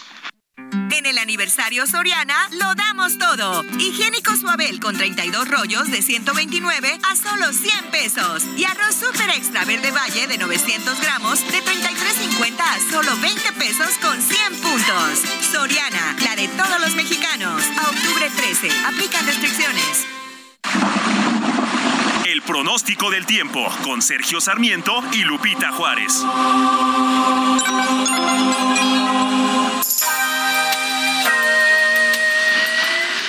Moguel, meteoróloga del Servicio Meteorológico Nacional de la Conagua. Adelante, buenos días. Hola, Sergio Lupita, buenos días. Un saludo a ustedes, su amable auditorio. Les comento que la masa de aire frío que impulsa el sistema frontal número uno cubría gran parte del territorio nacional, ocasionando ambiente frío, muy frío, con probabilidad de heladas en zonas altas de los estados del norte, centro y oriente de México. Evento de norte con rachas de 70 a 90 kilómetros por hora en el Istmo y Golfo de Tehuantepec, con rachas de 60 a 70 kilómetros en costas de Veracruz y con rachas de 40 a 50 kilómetros por hora en costas de Tamaulipas, Tabasco y Campeche. Además, existe la probabilidad de lluvias puntuales muy fuertes en zonas de Veracruz, Oaxaca y Chiapas, así como lluvias fuertes en zonas de Tabasco. Por otra parte, la tormenta tropical Orlene, localizada frente a las costas de Jalisco y Colima, reforzará la probabilidad de lluvias puntuales fuertes en el occidente y sur del país, así como rachas fuertes de viento y oleaje elevado en las costas de Jalisco, Colima y Michoacán. Por otra parte, una circulación de baja presión en el noroeste de la República Mexicana producirá lluvias puntuales fuertes acompañadas de descargas eléctricas y posible caída de granizo en dicha región, así como lluvias con chubascos en la península de Baja California. Para el Valle de México se pronostica cielo nublado durante la mañana. Durante la tarde se prevé condiciones de cielo medio nublado nublado con probabilidad de lluvias aisladas en la Ciudad de México y chubascos con descargas eléctricas en el Estado de México. Para la Ciudad de México se pronostica una temperatura máxima de 21 a 23 grados Celsius y una mínima para mañana de 8 a 10 grados Celsius. Para la capital del Estado de México, una temperatura máxima de 18 a 21 grados Celsius y una mínima de 5 a 7 grados Celsius. Ese es mi reporte. Regreso con ustedes. Muchas gracias por esta información, Ana Moguel. Gracias, que tengan un excelente día. Muy buenos días. Oye, ya el día de hoy ya todo el mundo muy abrigado. Ya vi con eh, bufanda y chamarra y algunos hasta gorrito porque sí estaba frío. Eh, la mañana un frío pues de septiembre que ya, ya se siente fuerte aquí en la Ciudad de México. El presidente de la mesa directiva de la Cámara de Diputados, Santiago Krill, reconoció su interés de ser candidato presidencial para las elecciones del 2024 y Jorge Almaquio dijo, bueno, pues a lo mejor algunos no sabían, pero yo ya lo había dicho, yo ya lo había expresado. Cuéntanos, ¿qué tal? Adelante. Gracias, Lupita. Sergio, amigos, así es. Eh, reconoce el presidente de la mesa directiva de la Cámara de Diputados, Santiago Krill, que sí tiene interés de ser candidato presidencial para las elecciones del 2024. Ya lo sabían, efectivamente, ya lo habían, eh, eh, lo había manifestado anteriormente y diputados de San Lázaro, pues ya lo sabían, que no les caiga de sorpresa, decía Krill Miranda, en entrevista afirmó que desde antes que lo postularan como líder de San Lázaro, pues se tenía conocimiento de sus aspiraciones presidenciales. Así lo comentó. Escuchemos. ¿Tengo aspiraciones? Claro que tengo. Pues, ¿Por qué no lo voy a decir? Por supuesto que tengo, pero, ojo, las tenía desde antes de que me eligiera. Todo mundo sabía, digo, no, no, no, tampoco quiero yo decir que todas y todos los 500 sabían, pero la gran mayoría de los liderazgos de la casa sabían perfectamente mis aspiraciones. Y bueno, esto, Sergio Lupita, amigos, eh, se dio, esta contestación se dio de Cri Miranda, luego de que el presidente de la Junta de Coordinación Política, Ignacio Mier, pues señaló que busca la candidatura presidencial del PAN eh, eh, tras escuchar un mensaje que emitió Cli Miranda como presidente de la mesa directiva en contra de la consulta que anunció el mandatario federal Andrés Manuel López Obrador sobre la permanencia de las Fuerzas Armadas en México. Y bueno, pues el diputado federal panista argumentó en su defensa que no hay nadie en la Cámara Baja que no tenga aspiraciones de ocupar algún cargo de elección popular para los comicios venideros. Así lo comentó. Yo les aseguro que no hay nadie que se siente en cada una de las curules, diputadas o diputados, que no tengan aspiraciones de futuro.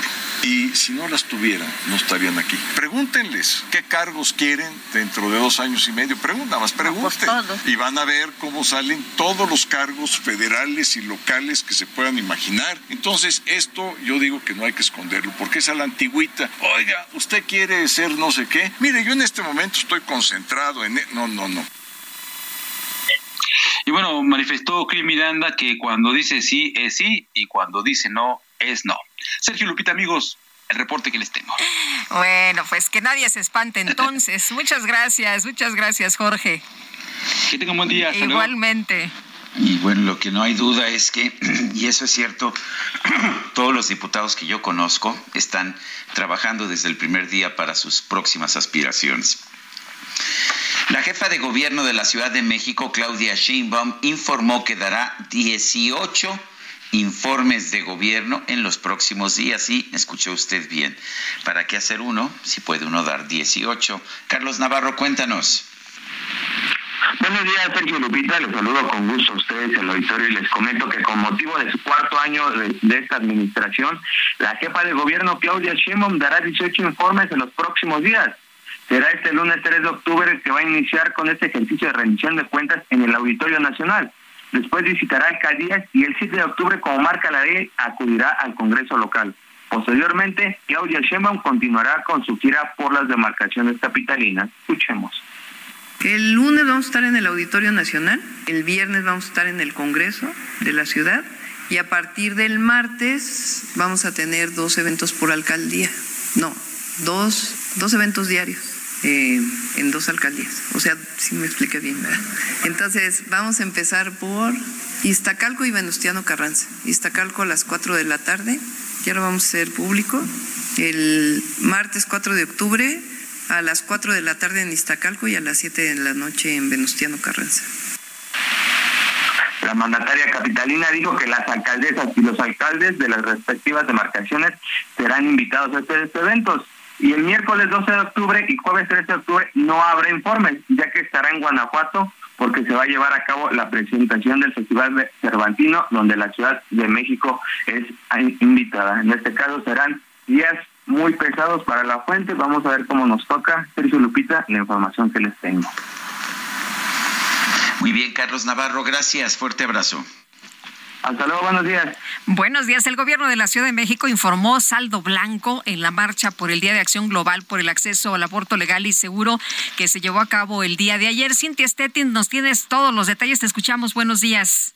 ¿Qué tal? Muy buenos días, Lupita, Sergio. Buenos días eh, al auditorio. Pues comentarles así como lo dices, pues el secretario de Gobierno, Martí Batres Guadarrama, y el secretario de Seguridad Ciudadana, Omar García Harfush, señalaron que hubo un saldo blanco este miércoles en la marcha del Día de Acción Global por el acceso al aborto legal y seguro.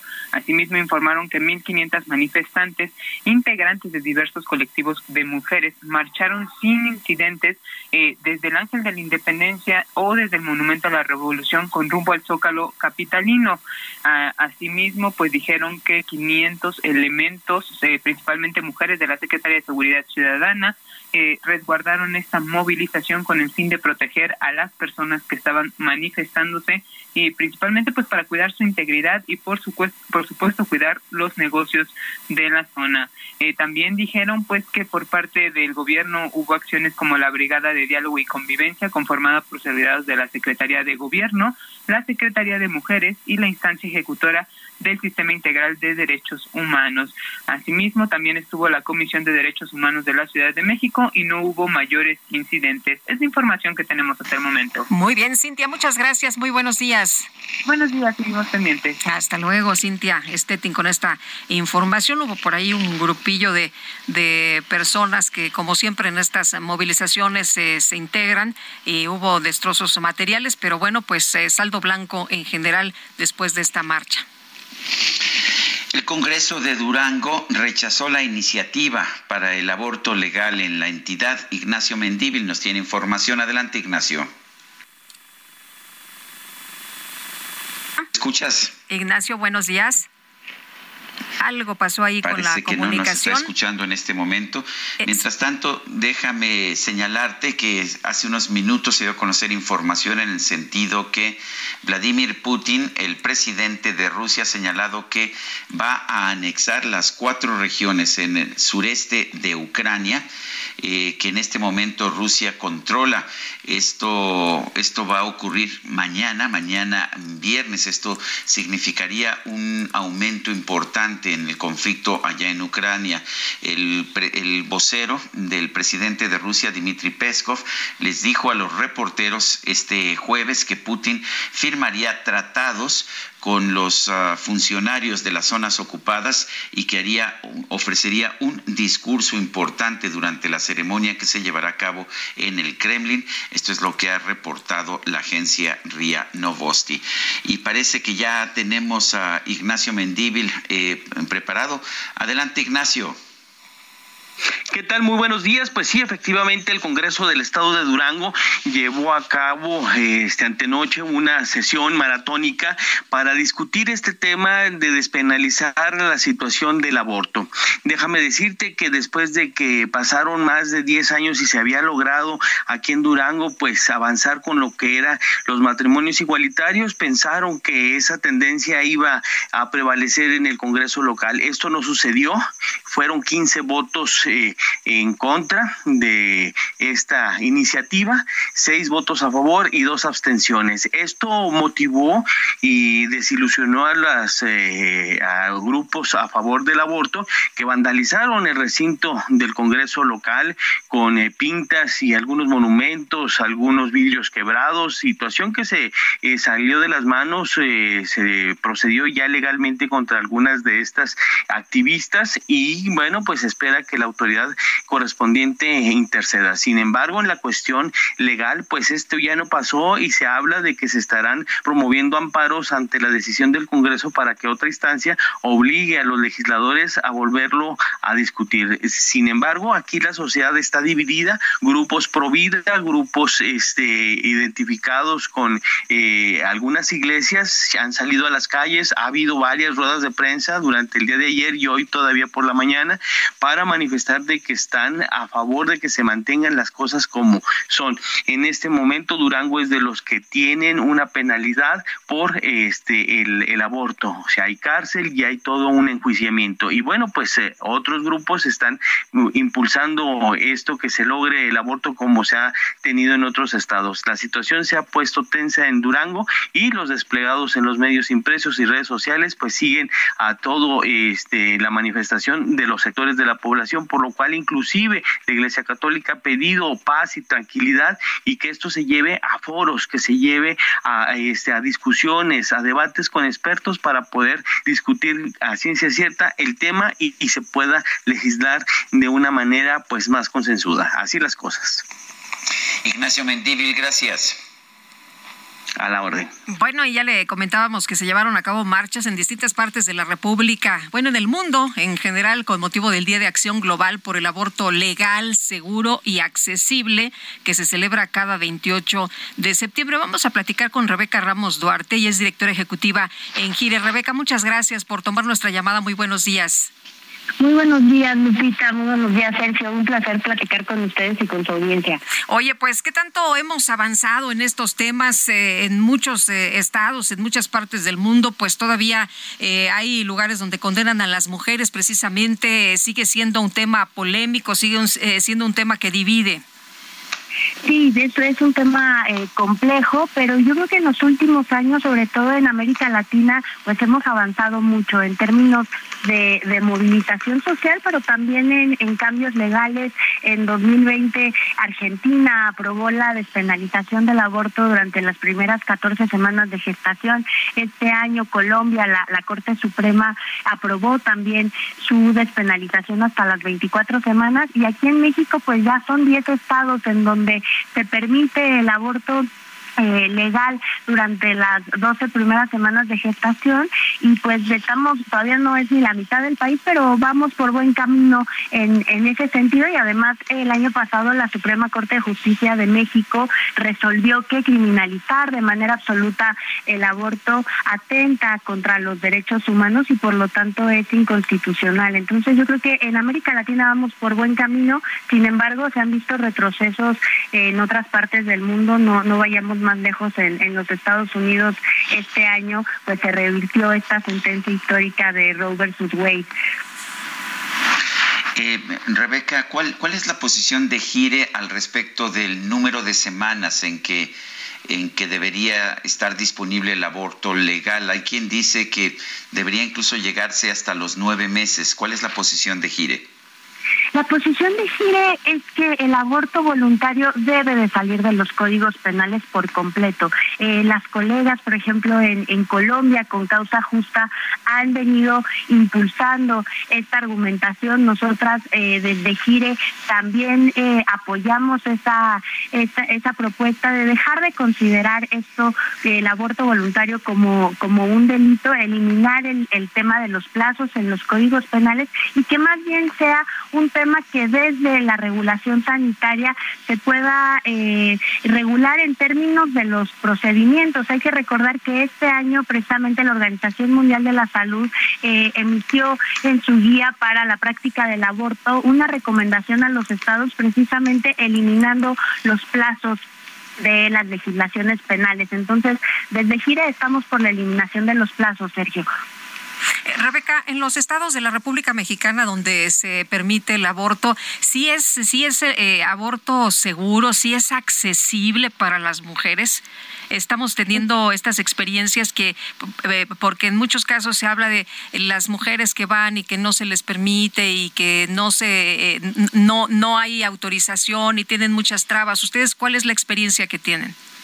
Pues mira, la experiencia que tenemos es que en estos momentos se están enfrentando algunos retos precisamente para, para el acceso. Hay estados de la República como Veracruz, la Ciudad de México desde 2007, en donde se han creado programas especiales de eh, los servicios de salud para, para garantizar el acceso al aborto, pero sí ha habido eh, obstáculos, por ejemplo, en Oaxaca, en, Baja California en términos de, del acceso, a pesar de que ya se reformaron los códigos penales, no todas las personas que han solicitado estos servicios lo, lo han logrado y ahí pues hay un reto muy importante. Entendemos también que, que no siempre es sencillo pasar de lo que se señala en la ley a la práctica inmediatamente, pero bueno, esa es una obligación del Estado y en ese sentido desde GIRE y muchas otras organizaciones, tanto nacionales como locales, estamos prestando asistencia para que eh, los abortos pues sean una realidad para aquellas personas que lo que lo requieran y se entienda como un servicio de salud reproductiva y no como un delito. Muy bien. Rebeca Ramos Duarte, directora ejecutiva en GIRE, muchas gracias por platicar con nosotros esta mañana. Muy buenos días. Muy buenos días, muchas gracias a ustedes. Agentes de la Fiscalía General de la República detuvieron a dos integrantes de una secta judía, Lev Tahor, y rescataron a un menor que estaba retenido en el campamento de esa agrupación en Tapachula, Chiapas. Otros dos miembros de esta organización ultra ortodoxa sobre los que también existen órdenes judiciales escaparon. Según el Ministerio de Relaciones Exteriores de Israel, este operativo se registró luego de que las autoridades mexicanas obtuvieron pruebas de que se habían cometido diversos delitos en ese campamento. La policía mexicana recogió pruebas incriminatorias contra varias personas de la secta por sospechas de tráfico de drogas, violación y otros delitos. El Lev Tahor es una organización judía ultra ortodoxa fundada en 1988 por un rabino, Shlomo Helbrands, ya fallecido, que aboga por los matrimonios infantiles, impone castigos severos a, sus integrantes y obliga a las mujeres desde los tres años a cubrirse con túnicas de pies a cabeza. Son las 8 con 24, nuestro número de WhatsApp 55 20 10 96 47. Regresamos.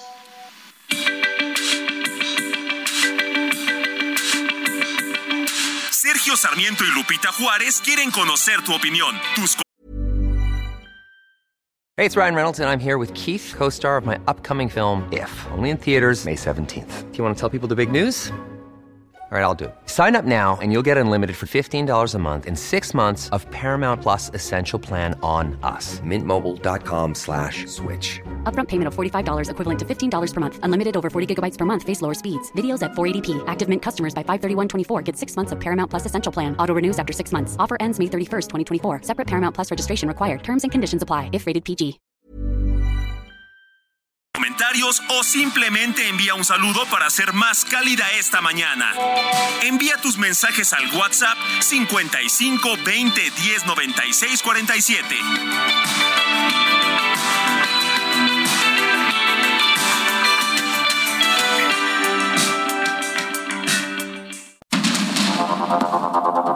Continuamos con Sergio Sarmiento y Lupita Juárez por el Heraldo Radio.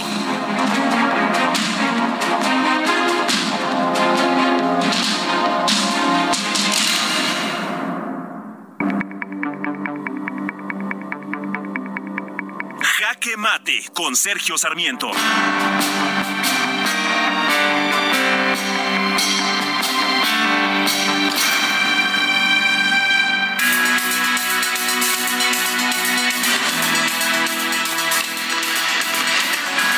Grupo interdisciplinario de expertos independientes, el GIEI, anunció que va a dar una conferencia de prensa hoy a las 11 de la mañana para establecer su posición al respecto de los cambios que ha habido en la investigación sobre el caso Iguala.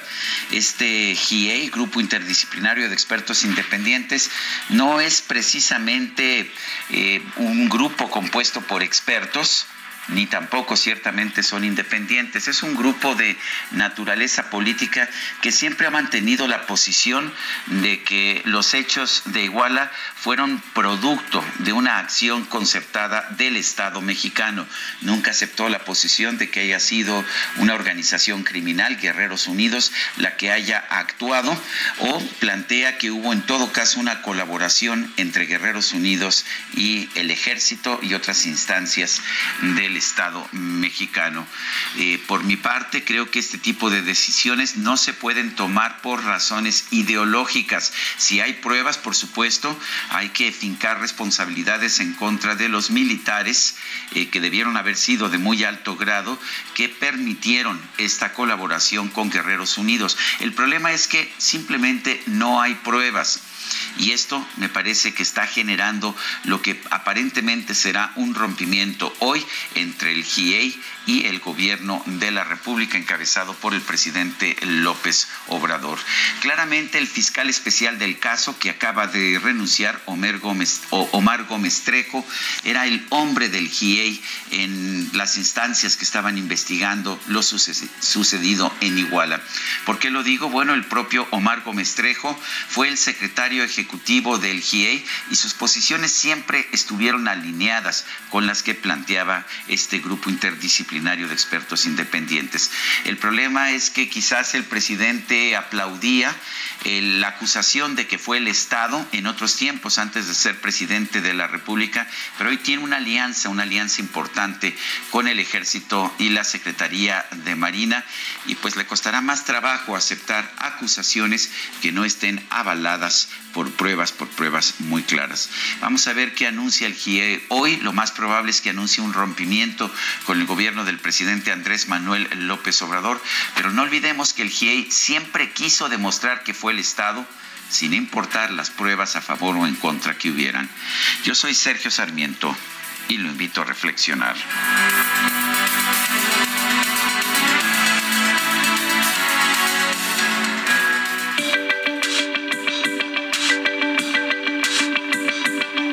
Sergio Sarmiento, tu opinión es importante. Escríbele a Twitter en arroba Sergio Sarmiento.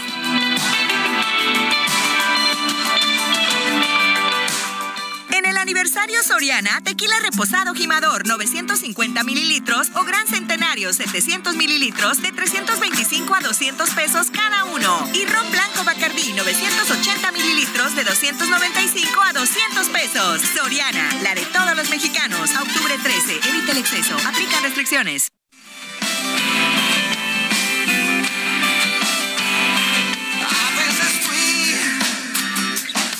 Un inconsciente y un necio feroz que no escuchaba al hablar.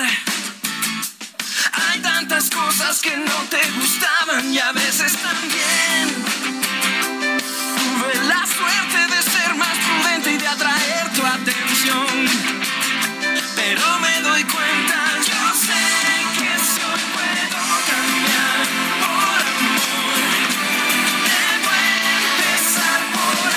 Seguimos escuchando a Alex Sinte, que esto se llama A veces fui.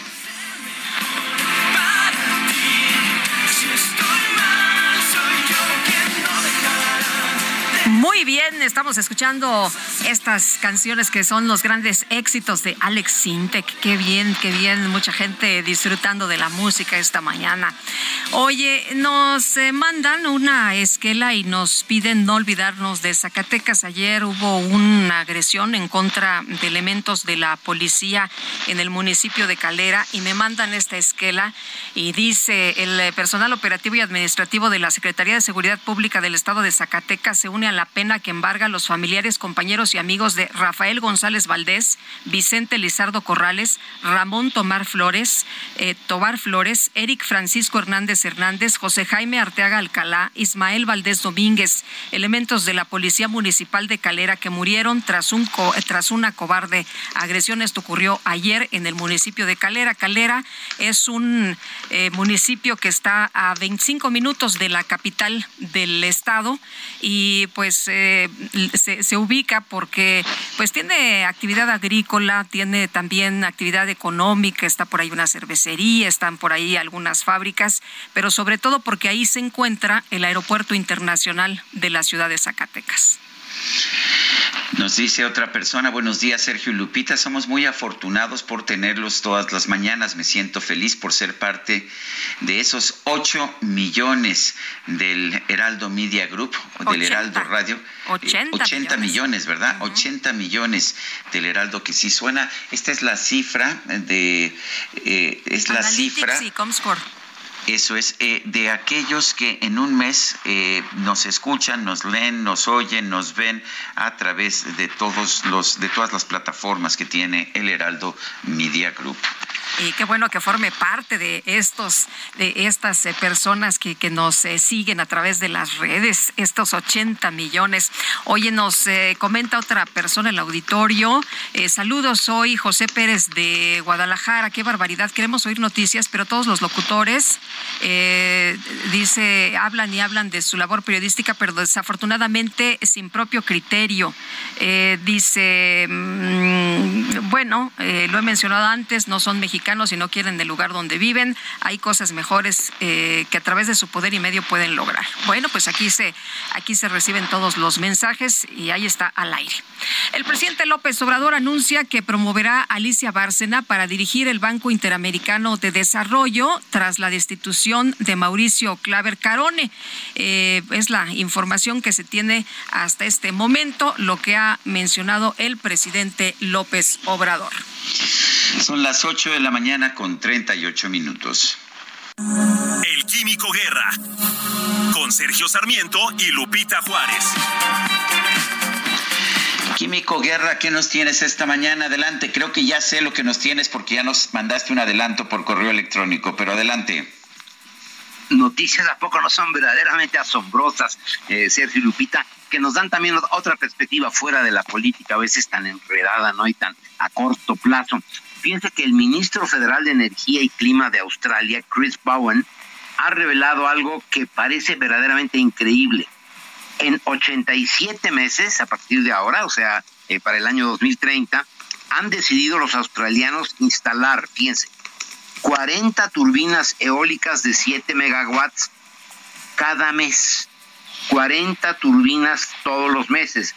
Pero lo más sorprendente es 20 mil paneles solares cada día. Sergio Lupita, de aquí hasta dentro de 87 meses, todos los días van a estar instalando 20 mil paneles solares. Esto para el año 2030, que es siete años y unos meses, son 60 millones de paneles solares de los más avanzados de 500 watts. Esto significa, desde luego, retos importantes. Se van a requerir, fíjense, más de medio millón de técnicos y trabajadores capacitados y liberar las cadenas de suministro globales, razón por la cual el gobierno australiano está alentando con muchos estímulos una industria manufacturera nacional para toda la cadena de valor energético. No solamente quieren lograr el compromiso de reducir en más de 40% las emisiones que tenían en el año 2005, sino que va a ser verdaderamente un empujón enorme para toda la industria australiana, para las inversiones, para la generación de empleos bien remunerados, no regalarles dinero para que no se vayan al narco o a la droga, sino que aquí hay un trabajo de, capacitado, ¿verdad? Bien remunerado y eh, pues a largo plazo además. Y se van a tener además una gran cantidad de industrias adyacentes, ¿verdad? Que van a estar suministrando pues, los componentes, todo lo que tiene que ver con este proyecto verdaderamente extraordinario de que cada mes 40 grandes turbinas eólicos de 7, 7 millones de watts cada turbina, más de una por día. Y se van a instalar 20 mil paneles diariamente de aquí al año 2030. Esto es una verdadera revolución, está sorprendiendo al mundo porque, eh, bueno, ya teníamos toda esta indicación del proyecto del presidente Biden, ¿verdad?, de reducción a la inflación con un componente de energías renovables muy, muy fuerte y de reducción de las emisiones de gases de efecto invernadero, pues Australia está marcando el paso más adelante que Alemania, que los mismos Estados Unidos, que Canadá, con esta decisión que es verdaderamente sorprendente. Es, eh, pensar en grandes, el Lupita es pensar con horizontes amplios, con altas miras, ¿verdad? Para promover, como decía yo, empleo bien remunerado para los jóvenes australianos, impulso a las empresas que van a generar riqueza para fortalecer las divisas australianas, para dar sobre todo mejor calidad de vida y bienestar a los australianos. Quería yo comentarlo porque a mí se me hace verdaderamente extraordinario el comprometerse a instalar 20 mil paneles por día. Esto, imagínense lo que requiere de los jóvenes que estén, que lo estén instalando, ¿verdad? Porque no se instalan solos. Así que es una noticia que quería yo compartir porque es verdaderamente sorprendente, Sergio Lupita. Pues me parece también sorprendente, quiere decir que si se quiere, si se puede. Eso es definitivo, o sea, hay que tener altas miras y decir, bueno, vamos a hacer las cosas bien, no con, eh, digamos, nudos, con eh, retorcimientos ahí ideológicos, ¿no? No, aquí es promover el bienestar para la población. Muy bien, Químico Guerra, muchas gracias, te mando un fuerte abrazo. Igualmente ustedes. Buenos días, Lupita. Gracias, Químico. Igual para ti, muy buenos días. El presidente Andrés Manuel López Obrador reconoció que en México hay periodistas asesinados y afirmó que la pequeña diferencia, así lo dijo, es que ninguno de ellos ha sido asesinado por el Estado mexicano. Paula Saucedo, oficial del Programa de Protección y Defensa de Artículo 19, ¿qué piensas de lo declarado por el presidente López Obrador? Buenos días. Hola, buenos días, ¿cómo están? Eh, pues mira, la verdad es que es bastante, desde artículo 19 y creo que otras organizaciones e incluso organismos internacionales lo han dicho, porque no es la primera vez que el presidente hace declaraciones eh, similares respecto a la violencia letal contra la prensa, pues son bastante desafortunadas. Primero, desinforman, pues desinforman a la población que, que lo escuche, que lo sigue, porque claro que el Estado es responsable de, por omisión, por lo menos, eh, de las pues, violaciones a los derechos humanos que existen en México. Y además esto incluye, por supuesto, el asesinato de periodistas, eh, el hecho de que no haya garantías, que no haya estrategias que estén dando pues respuesta a la violencia letal y a otro tipo de violencias que, eh, que la prensa es eh, pues sujeta todos los días en este país. Claro que es responsabilidad del Estado. Eh, campaña, bueno, estas cuestiones como lo, lo que tiene del quiénes quieren las mentiras todos los miércoles en sus conferencias matutinas, por supuesto que aumenta el ambiente hostil que hay en este país contra la prensa y entonces claro que hay una responsabilidad. El Estado es la única instancia que es responsable y está obligada a garantizar la seguridad de todas las personas y esto incluye por supuesto a la prensa. Entonces, de entrada lo que dice es, es erróneo y de ahí algo que hemos venido diciendo y que es también muy grave es que al negar la responsabilidad que tiene el Estado en la violencia contra la prensa, entonces está negando eh, establecer o desarrollar acciones justo que, prevengan y que protejan a la prensa, que prevengan la violencia y que protejan a la prensa. Ahora, Paula, el hecho es que sí, no tenemos ningún caso en que el gobierno, el Estado mexicano, ni siquiera alguna instancia de un gobierno eh, de más bajo nivel que el federal haya ordenado el asesinato de algún periodista, o sí lo tenemos. Pues no tenemos, o sea, ese tipo de, eh, digamos, investigaciones que hayan dado esa conclusión y ese creo que es uno de los mayores problemas que hay en cuanto a la impunidad en la violencia contra la prensa, que muchas veces en las investigaciones, aquellas que se conducen, se da y se identifica a los autores materiales de los crímenes, muy pocas veces a los autores intelectuales o prácticamente nunca, y luego además no se da exactamente con el móvil de los crímenes. Pero lo que es cierto es que la mayoría de los ataques contra la prensa, tanto de violencia letal como de otro tipo, están vinculados a investigaciones de corrupción y política seguido de seguridad eh, o la nota roja como le conocemos en México. Entonces, creo que antes de que el, la autoridad máxima de un Estado salga con estas declaraciones que además son bastante incluso revictimizantes en este país donde se agrega la prensa cada 14 horas, primero que se conduzcan investigaciones y luego entonces puede decir, bueno, este asesinato fue perpetrado por estas razones y estos son los autores materiales y estos son los, son los intelectuales y además vamos a generar garantías de no repetición. Hasta que eso no se haga, salir con este tipo de declaraciones es también bastante irresponsable. Eh, Paula, mucho se cree que en México los eh, únicos que asesinan a los periodistas son los delincuentes, gente del crimen organizado, pero también ustedes han hablado de las autoridades municipales y de las estatales que pues eh, se tienen que investigar y que en algunas ocasiones se han eh, dirigido precisamente hacia ellos las investigaciones. Sí, es que la, ahí sobre todo la, lo que tiene que ver con las, las eh, digamos, autoridades a nivel local, eh, tanto estatal como municipal. Una cosa muy importante que nosotros hemos dicho y otras organizaciones es, en las investigaciones y en los crímenes contra la prensa, y en general nos parece que en la, que en la Procuración de Justicia y en las investigaciones falta un montón de capacidades técnicas, de capacidades forenses, no hay vinculación entre las fiscalías y siempre hay un enfoque eh, de las investigaciones que se que se basa solamente en la, en la en la víctima, ¿no? Quién era, qué hacía, con quién se juntaba, todo eso. Que no es que esté mal, pero hace falta un enfoque también eh, que se dirija hacia las y los perpetradores, ¿no? Entonces, cuando hablamos de la prensa, ¿qué estaba investigando? Quiénes, qué personas están involucradas en esas investigaciones, qué conflictos de interés pudiera haber tocado y luego quiénes son estas personas que están eh, involucradas o que les pudiera haber generado algún impacto cuando hablamos de corrupción política, seguridad, estas investigaciones periodísticas y entonces armar una especie como de, mapeo o de investigación de las y los perpetradores y que muchas veces sí claro que hay eh, otra vez por omisión o contubernio con las autoridades eh, la reproducción de la violencia contra la prensa y contra personas defensoras de derechos humanos, etcétera. Creo que se tendrá que fortalecer ahí la investigación de, de las autoridades en todos los niveles para ver por qué la impunidad en los delitos contra la prensa es tan alta y por qué siguen siendo las personas servidoras públicas quienes más agreden a la prensa en este país. Manos. Ah, Paula, que, que no, no parece que no me escuchaste, te decía que por lo pronto pues ya el presidente se lavó las manos. Sí, pues eso parece, pero creo que esto también es un buen recordatorio para, para, pues para el presidente y para otras personas servidoras públicas que son el Estado y las autoridades son los únicos obligados a garantizar la seguridad, la protección, la prevención de la violencia, en este caso contra la prensa y con toda la pues, con toda la ciudadanía. Entonces, podrá intentar lavarse las manos en el discurso, pero sigue siendo responsable y está obligado a garantizar las medidas de protección. Muy bien, Paula, muchas gracias por platicar con nosotros como siempre. Muy buenos días. Muchas gracias a ustedes. Un abrazo. Hasta luego. Ayer fueron asesinados a balazos seis elementos de la Dirección de Seguridad Pública del municipio de Calera, Zacatecas. Fanny Herrera nos tiene el reporte. Adelante.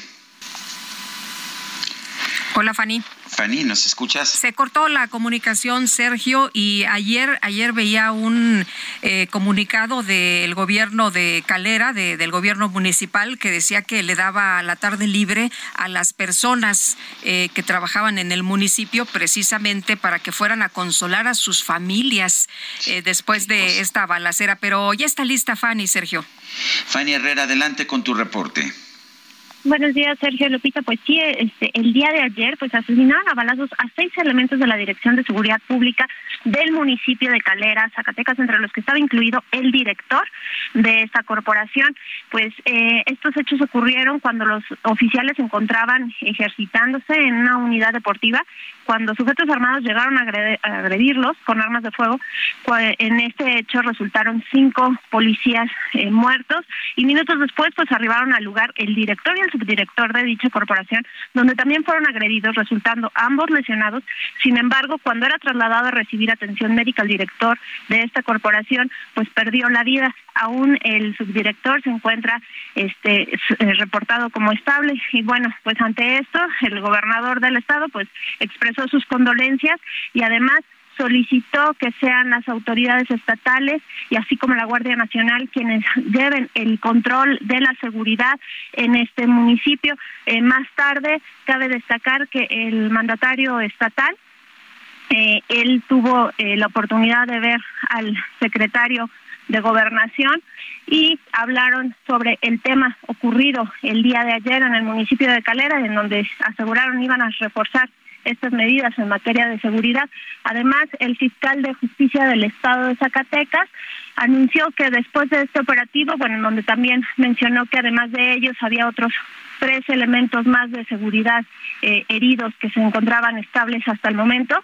Eh, eh, dijo que se realizaron operativos en las áreas en donde encontraron un campamento en donde se presumiblemente pertenecía a uno de los grupos delincuenciales. Este, en este campamento encontraron dos cuerpos sin vida, aseguraron que pues van a estar levantando y haciendo las investigaciones correspondientes para ver si este este lugar, este suceso, o estos muertos pertenecen también o son relacionados con los hechos ocurridos en el en la comandancia de seguridad de digo perdón con los elementos de seguridad pues cabe destacar que este encuentro de intercambio de balas eh, pues se suscitó a un costado de una escuela primaria, pues en donde el pánico pues también se dejó ver mucho entre los niños, los maestros, este se estuvieron circulando videos en redes sociales donde pues se pudo percatar esta situación. Y pues bueno, esto es lo que tenemos ahorita hasta el momento. Fanny Herrera, gracias por la información. Sergio Lupita, buenos días. Buenos días, Fanny. Qué, dramático, Guadalupe. Sé que, te, que te llega más porque es tu tierra, pero qué o sea, está mi familia, imagínate nada más, mi familia, los amigos, las personas con las que crecí.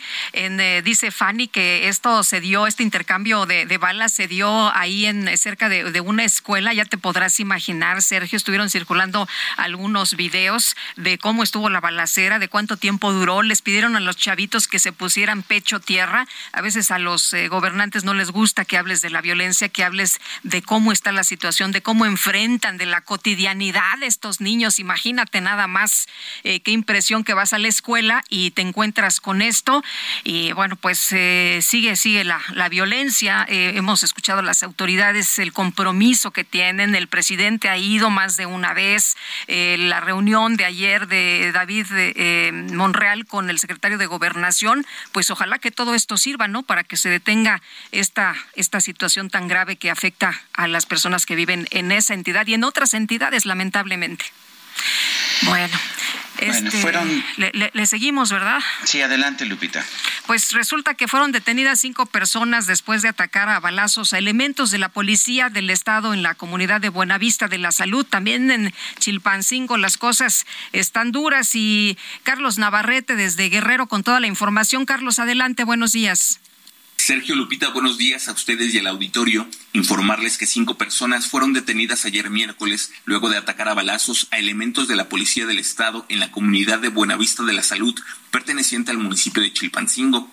A través de un comunicado, la Secretaría de Seguridad Pública del Gobierno de Guerrero dio a conocer que los agentes fueron agredidos cuando realizaban patrullajes en una brecha de terracería de la comunidad. En el lugar observaron un vehículo en el que se trasladaban personas armadas, quienes de inmediato dispararon en contra de los policías. Estos repelieron el ataque y lograron detener a sus agresores, tres hombres y dos mujeres, sin que se reporten personas lesionadas. Además, las autoridades aseguraron tres fusiles, cargadores y cartuchos. Las personas detenidas, el armamento y el vehículo fueron puestos a disposición de las autoridades correspondientes para su debido proceso, mientras que el lugar fue acordonado por autoridades civiles y militares, mientras peritos de la Fiscalía General del Estado realizaron las diligencias correspondientes. Desde Guerrero, Carlos Navarrete. Muy bien, Carlos, muchas gracias. Buenos días. Son las 8 de la mañana con 54 minutos. Le recuerdo nuestro número para que nos mande mensajes de WhatsApp 55 20 10 96 47. Guadalupe Juárez y Sergio Sarmiento vamos a una breve pausa, pero regresamos en un momento más. Cosas que a ti te frustraban y a veces también. Tuve detalles que nunca olvidas y que te hicieron un bien. Y ahora recuerdo,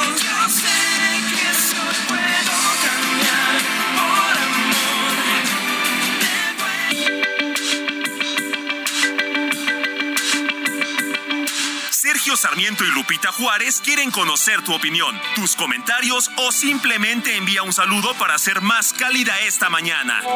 Envía tus mensajes al WhatsApp 55 20 10 96 47.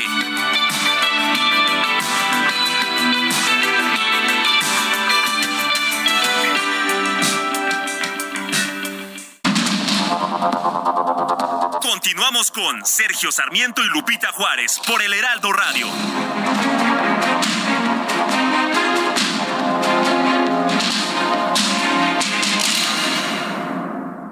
Piel seca, sensible o deshidratada, Sofarma pH5 Aqua Intense Crema y Serum Facial es el match perfecto para tu piel. Con su doble acción ayuda a intensificar la hidratación cutánea maximiza la luminosidad y mejora la elasticidad desde las primeras aplicaciones. Dos es mejor que uno, por lo que su uso constante disminuye y prevé los signos del envejecimiento, al mismo tiempo que fortalece la barrera natural de la piel. Ahorra tiempo y utiliza dos productos en uno, maximizando los beneficios de sus activos naturales como niacinamida, ácido hialurónico, probióticos y depantenol. Aqua Intense Sofarma pH 5, ideal para el cuidado de tu piel.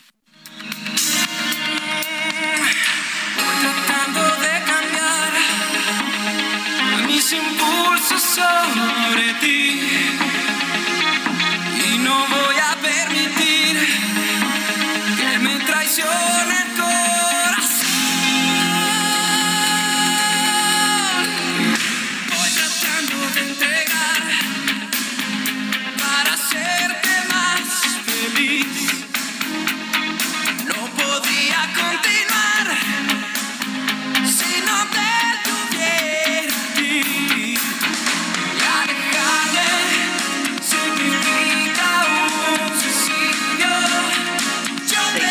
Escuchando música interpretada por Alex Sinte, que esto se llama Mis impulsos sobre ti. Se la saben todas, ¿eh? No sabes qué coro tenemos esta mañana aquí, el coro de Sergio y Lupita, ¿no? ¡Qué barbaridad! Bueno, nos dice una persona, el doctor Santoyo de Santa María la Rivera. Buenos días, Sergio y Lupita. Totalmente de acuerdo con el comentario de jaque mate de Sergio de hoy en cuanto a la famosa consulta disfrazada de ejercicio. ¿Qué podemos hacer?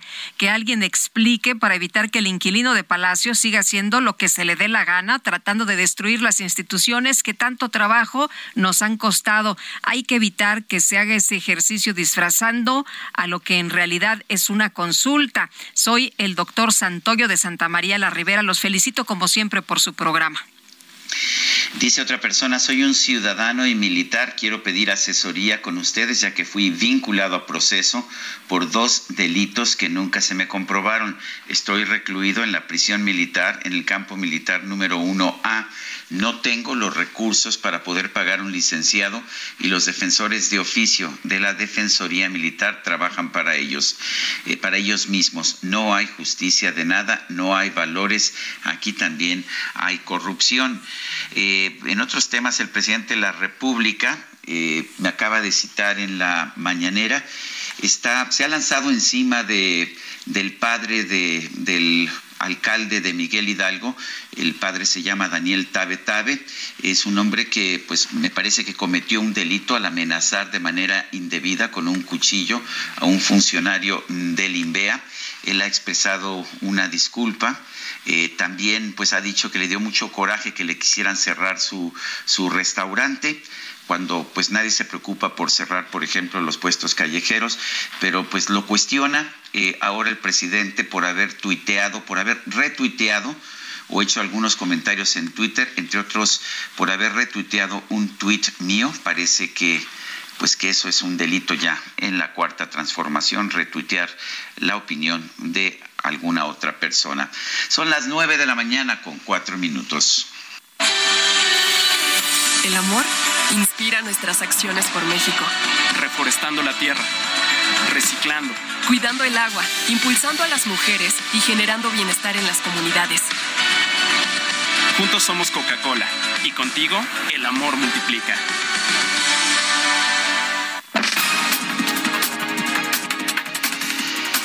Desde Palacio Nacional, el presidente López Obrador celebró que el Tribunal Electoral haya validado el triunfo de Américo Villarreal en las pasadas elecciones por el gobierno de Tamaulipas. Decir que estoy satisfecho con la resolución del tribunal porque no convenía un conflicto postelectoral y creo que se tardaron los magistrados, pero al final siento que resolvieron bien y aguantaron presiones porque evidentemente habían muchos intereses de por medio. Por otro lado, el presidente López Obrador reconoció que su principal preocupación en materia económica es la inflación. Señaló que ya se tomaron medidas para evitar que suban los precios de los productos básicos. Desde luego, los eh, técnicos están aplicando la fórmula de siempre, que significa aumentar las tasas de interés. En el caso de Estados Unidos, están aumentando constantemente y en todo el mundo aumentan las tasas para eh, frenar el crecimiento económico, para detener la economía. Pero eso no es suficiente, ni es lo mejor. El Consejo de Administración del Instituto del Fondo Nacional de la Vivienda para los Trabajadores, el Infonavit, aprobó elevar de 65 a 70 años la edad máxima para solicitar un crédito. Y la Cámara de Diputados incluyó en la Gaceta Parlamentaria la reforma que propone que todas las personas se constituyan en donantes potenciales obligados a fin de que pueda disponerse sin mediar voluntad previa de sus órganos y tejidos tras su fallecimiento. El gobierno de Nicaragua anunció la expulsión de la embajadora de la Unión Europea, Bettina Mushait, luego de que el bloque exigió al presidente Daniel Ortega la liberación de más de 200 opositores detenidos. El gobierno de Colombia informó que por lo menos 10 grupos armados ilegales comenzaron un cese al fuego como parte de los esfuerzos para alcanzar una paz total en ese país. Yo como actor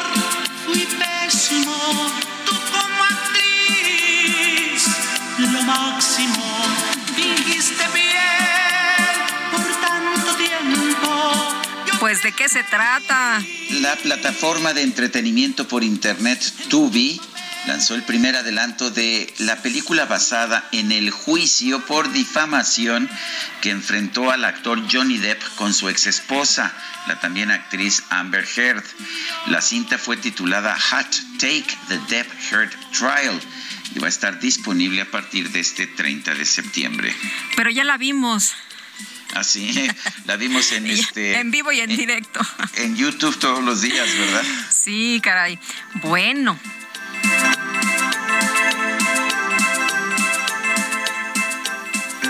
En el aniversario Soriana, paquete con 4 litros de leche al pura UHT entera o deslactosada light de 104 a 70 pesos con 150 puntos. Y six pack de yogur Lala de 57.50 a solo 40 pesos. Soriana, la de todos los mexicanos. A octubre 13, aplican restricciones.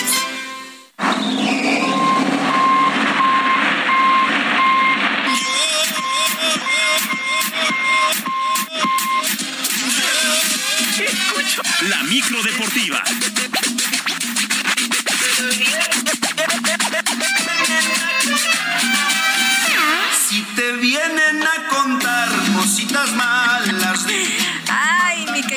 Romero, ¿cómo te va? Muy buenos días. Muy bien, muy bien. Qué, producción, qué producción. Eh, qué gusto saludarte, Sergio, Guadalupe, amigos del auditorio, qué placer saludarles. Y eso que es jueves. Y eso que es Espérate a jueves, mañana. eh, yo creo que el té de canela traía algo más, traía algo más. Tápense, porque la verdad es que el frío Y hace está, mucho frío, ¿verdad? Está bravísimo, está Sí. bravísimo el frío acá afuera. La verdad es que mira, suerte. Yo ya, ya de plano me puse unas bototas, me puse un chaleco de estos muy Eso está bien. El frío. Bueno, tú, ahí, aparte, allá donde vives, eres, creo que Sí, vecina no. de Heidi, ¿no? Mazo. Allá en los Alpes. Bueno, oigan, a través de sus redes sociales, la Federación Mexicana de Fútbol condenó los actos de violencia y las agresiones que sufrió el técnico del tricolor Gerardo Martino luego de la derrota ante Colombia, tres goles por dos en duelo amistoso. Al término de este partido, varios aficionados insultaron al llamado Tata y otros le aventaron vasos con cerveza, vasos vacíos por la molestia del resultado, además de otras cosas. También el organismo hizo un llamado a la cordura y al respeto e invitó a la sana convivencia dentro y fuera del terreno de juego. Sí, la selección no anda bien, eso nos queda claro. Fue una derrota muy dolorosa después de ir ganando 2 por 0, perder 3 por 2. A nadie le gusta, pero de ahí a que se agreda hay que guardar, por supuesto, la calma. Yo siempre he dicho, es un juego de fútbol simple sencillamente no pasa absolutamente nada. Pero bueno, hay que guardar la calma y hay que respetar a los actores por más mal que lo hagan. Bueno, mientras que en el plano deportivo también continúan las reacciones por esta derrota y varios jugadores que no estarán en la Copa del Mundo aseguran que apoyan a muerte al equipo y buscan en un futuro estar en el equipo nacional. Uno de estos jugadores es el lateral derecho de Tigres, Luis el famoso Chaca Rodríguez. Mira muchacho que yo no yo te aseguro que yo no fui. Tú tienes cara de piruli, yo te aseguro que yo no fui. Me encanta ver el, el partido de la selección, es alguien, pues es, es el país, es alguien al que representas y me encanta ver la manera en que, en que se están preparando. Me encantaría estar ahí, pero entiendo el proceso y, y bueno, es trabajar para volver a estar ahí. La verdad que me, me ilusiona mucho lo que pueda venir en el futuro y pues tranquilo con eso también, disfrutando el proceso de los compañeros porque también me, me alegro cuando a ellos también les va bien. El que famoso sabes Chaca que Rodríguez, jugador de Tigres, sí estuvo en un momento en este proceso, pero hace, hace un buen rato que no, no está. Así es que a trabajar, a trabajar con el equipo de Tigres. Tigres que por cierto estará buscando la reclasificación este fin de semana. Y luego de esta fecha FIFA, uno de los equipos más afectados para la última jornada del torneo de apertura será el de las Águilas del América, que este viernes visitan a la Franja de Puebla en el Cuauhtémoc, que es un entradón. Se han anunciado boletos agotados para este duelo. El atacante Henry Martín y el portero Guillermo Ochoa apenas se incorporaron al club y no pudieron entrenar al parejo de sus compañeros previo a este duelo. Y los sudamericanos Pedro Aquino, Sebastián Cáceres y Diego Valdés apenas lo harán el día de hoy. Así es que el América, bueno, el América ya tiene su boleto a la liguilla y el día de mañana estará visitando a la Franja del Puebla. En otras cosas, Aaron Este jardinero de los Yankees de Nueva York, por fin, por fin conectó su home run 61 y empató la marca de Roger Maris, que estaba vigente justamente desde 1961.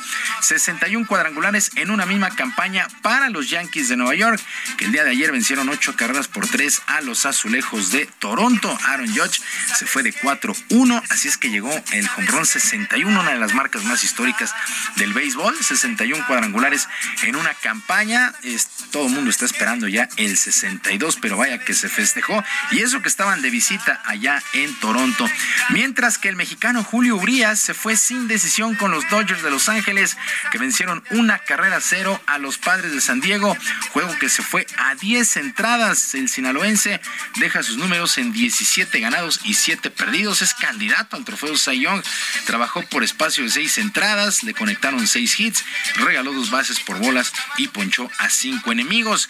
Mientras que Esteban Quiroz, el mexicano, se fue de 4-2 con los cachorros de Chicago, que vencieron 4 carreras por 2 a los Phillies de Filadelfia. Luis Urias de 4-2 con dos carreras anotadas para los eh, cerveceros de Milwaukee. Bueno, ellos perdieron ante los Cardenales de San Luis. Joey Meneses de 4 nada con los Nacionales de Washington, que vencieron 3 por 2 a los Bravos de Atlanta y los Piratas de Pittsburgh.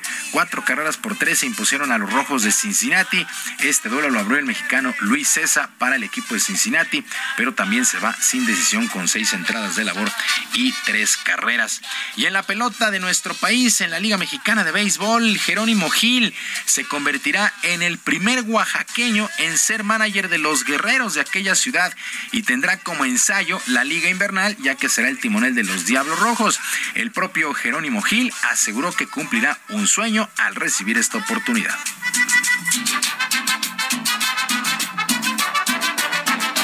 Tienes una cosa que sabes que tienes una cosa que sabes que ay me encanta me encanta. Contentísimo, de veras, no, no esperaba esto, pero más sin embargo siempre he trabajado y tener la ilusión de estar aquí con, con guerreros, me están dando la oportunidad, lo, lo voy a disfrutar, primero que nada, pero también voy a dar mi mejor esfuerzo para que todo, todo salga bien. De mi parte no va, no va a faltar, tengo que dar mucho más del 100% para que el equipo vaya funcionando y esté bien toda la temporada. Bailamos, cantamos, hicimos el Baila, baila, la baila. Bueno, pues así las cosas con eh, um, Jerónimo Gil y los Guerreros de Oaxaca. Y repito, estará dirigiendo a los Diablos Rojos en la invernal. Y el día de hoy arranca la semana 4 en el fútbol americano de la NFL. Sí, escuchó bien, la semana 4. El equipo de los Delfines de Miami estará enfrentando a los Bengalíes de Cincinnati, 19 horas con 15 minutos. Miami, los Delfines llegan invictos, tres triunfos sin descalabro, mientras que Cincinnati y los Bengalíes una victoria y dos descalabros. La última vez que se vieron las caras fue en agosto del año pasado, con triunfo para los Delfines de Miami 29 a 26 sobre estos Bengalíes de Cincinnati. Ya cuatro semanas en la NFL. Qué rápido, pero qué buenos juegos hemos estado viendo en este inicio de campaña. Guadalupe, Sergio, amigos del auditorio, la información deportiva este jueves, que sea un extraordinario Ya día. te urge ir a la fiesta con esta música, ¿verdad? Eh, y es que ya no sé ni cómo controlar. Claro que sí. ya no sé ni cómo controlaros. Tápense porque hace frío. Nos escuchamos el día de mañana. Muy bien, y con este ritmo así se sale mi querido Julio Romero. Así damos otra vuelta más. A ver si ya sacamos la cuenta porque estamos quedando de ver. Yo te aseguro que yo no son puros cuentos de por ahí. Tú me tienes que creer a mí. Yo te lo juro que yo no fui.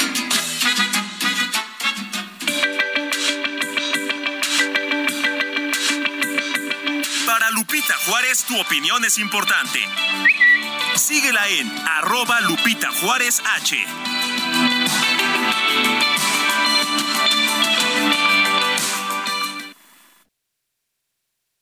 En el aniversario Soriana, tequila reposado Jimador 950 mililitros o Gran Centenario 700 mililitros de 325 a 200 pesos cada uno. Y ron blanco Bacardí 980 mililitros de 295 a 200 pesos. Soriana, la de todos los mexicanos. Octubre 13, evita el exceso. Aplica restricciones.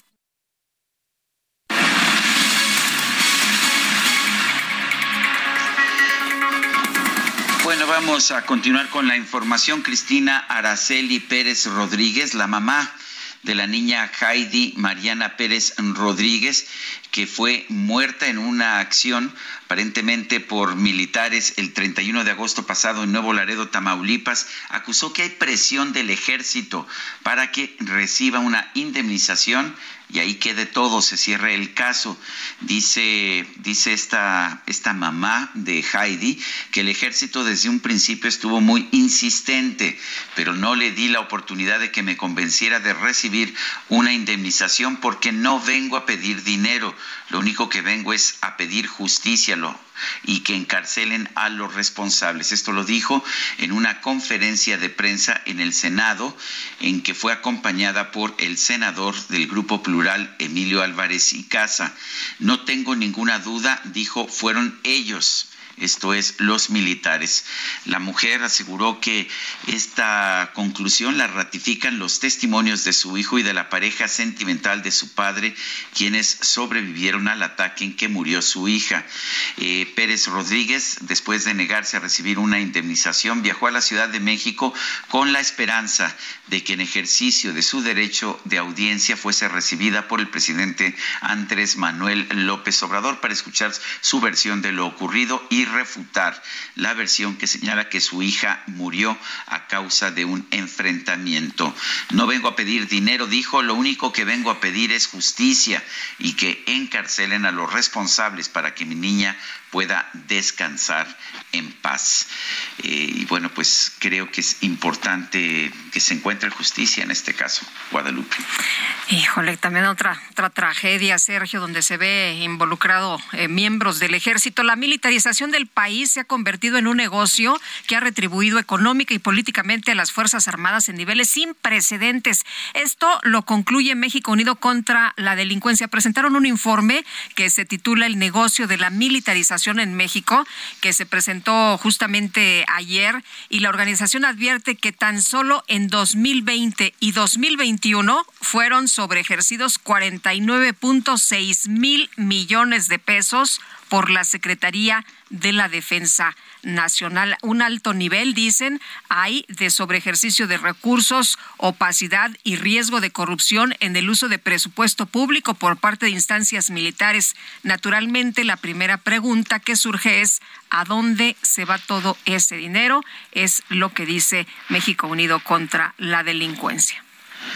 Son las nueve de la mañana, nueve de la mañana con 20 minutos. Gastrolab, historia, recetas, materia prima y un sinfín de cosas que a todos nos interesan. Hola amigos del Heraldo Radio, soy el chef Israel Arechiga de Gastrolab y para este casi fin de semana nos vamos a poner un poco más sanos con una ensalada muy colorida, con muchísimo sabor y que no es nada común y que hoy van a aprender a hacer con muy pocos ingredientes y sobre todo muy versátil. Y va a ser una ensalada asiática de pepino. Lo que requerimos es un par de pepinos, un diente de ajo muy picado, una cucharada de vinagre negro chino, que es un vinagre de arroz, una cucharada de salsa de soya, una cucharada pequeña de azúcar blanca y una cucharadita de copos de chile. Bien podría ser peperón chino, chile de árbol únicamente troceado o incluso una salsa macha que tanto nos gusta en México. El procedimiento es bien sencillo. Vamos a cortar el pepino como queramos, puede ser por la mitad, puede ser en tiras, con un pelador incluso para sacar una especie de láminas muy finas y vamos a mezclar por otra parte todos los ingredientes, tanto el ajo, el vinagre, la salsa de soya, el chile y el azúcar y lo vamos a dejar reposar durante toda la noche. Finalmente mezclamos el pepino con todo lo demás y ahora sí es una base que si lo ponemos con unos camarones a la plancha o un pescado al vapor es espectacular. Vámonos con Daniel Magaña, que anda por allá en universidad. ¿Qué pasa, Daniel? Cuéntanos.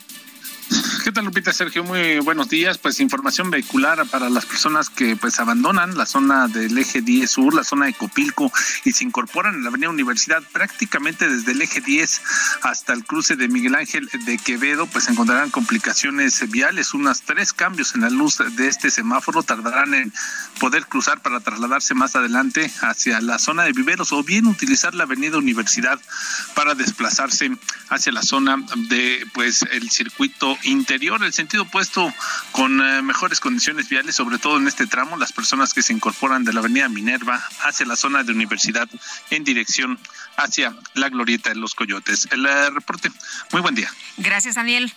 Continuamos atentos. Y Javier Ruiz está en Avenida Juárez. Adelante, Javier.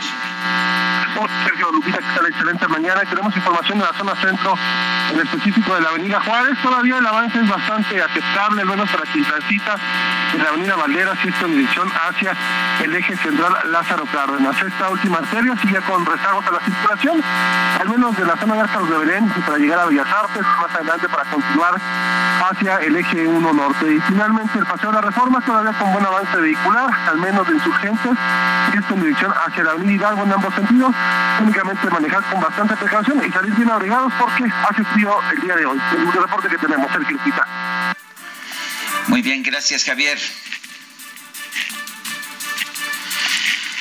Bueno, eh, rápidamente en otros temas, eh, aproximadamente 2.6 millones de hogares en Florida y negocios también se han quedado sin energía. Muchos lugares han sido inundados.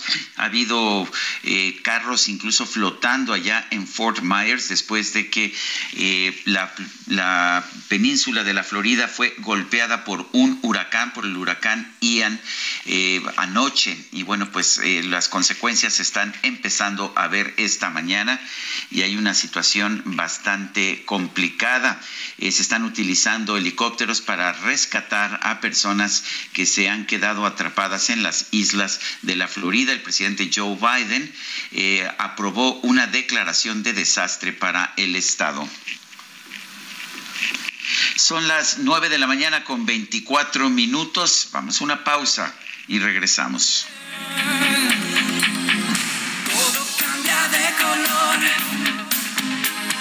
Cuando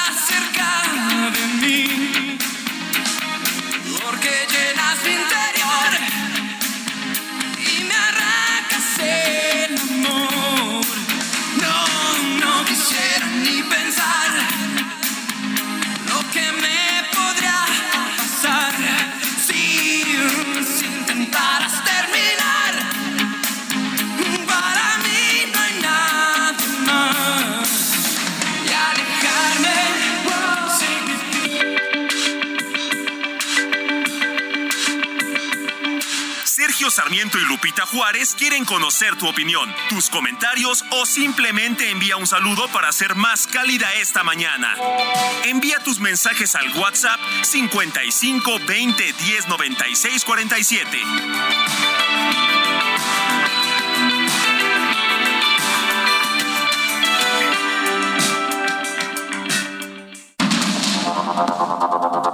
Continuamos con Sergio Sarmiento y Lupita Juárez por el Heraldo Radio.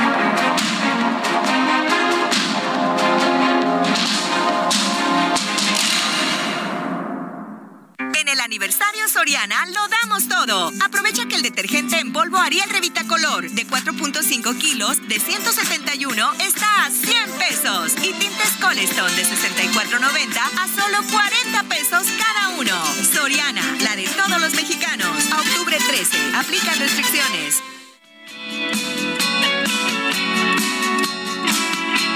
Siento la humedad en mi que tú te vas de aquí, creo que a mí me va a sufrir. Hoy quisiera detener el tiempo, la distancia entre los dos. Pero se apagó la luz del cielo, ya no sale más el sol. Soy fragilidad sin ti. ¿Sí sabes, Lupita, que duele el amor? Eso me han contado. Nunca has tenido oportunidad de constatarlo personalmente, supongo. Este, no, nada más me han contado un primo de un amigo. Ah, eso es. A lo mejor te contó Alex Sintek o te lo contó Ana Torroja O me lo contó un amigo, amigo, amigo. de, de ellos. Bueno.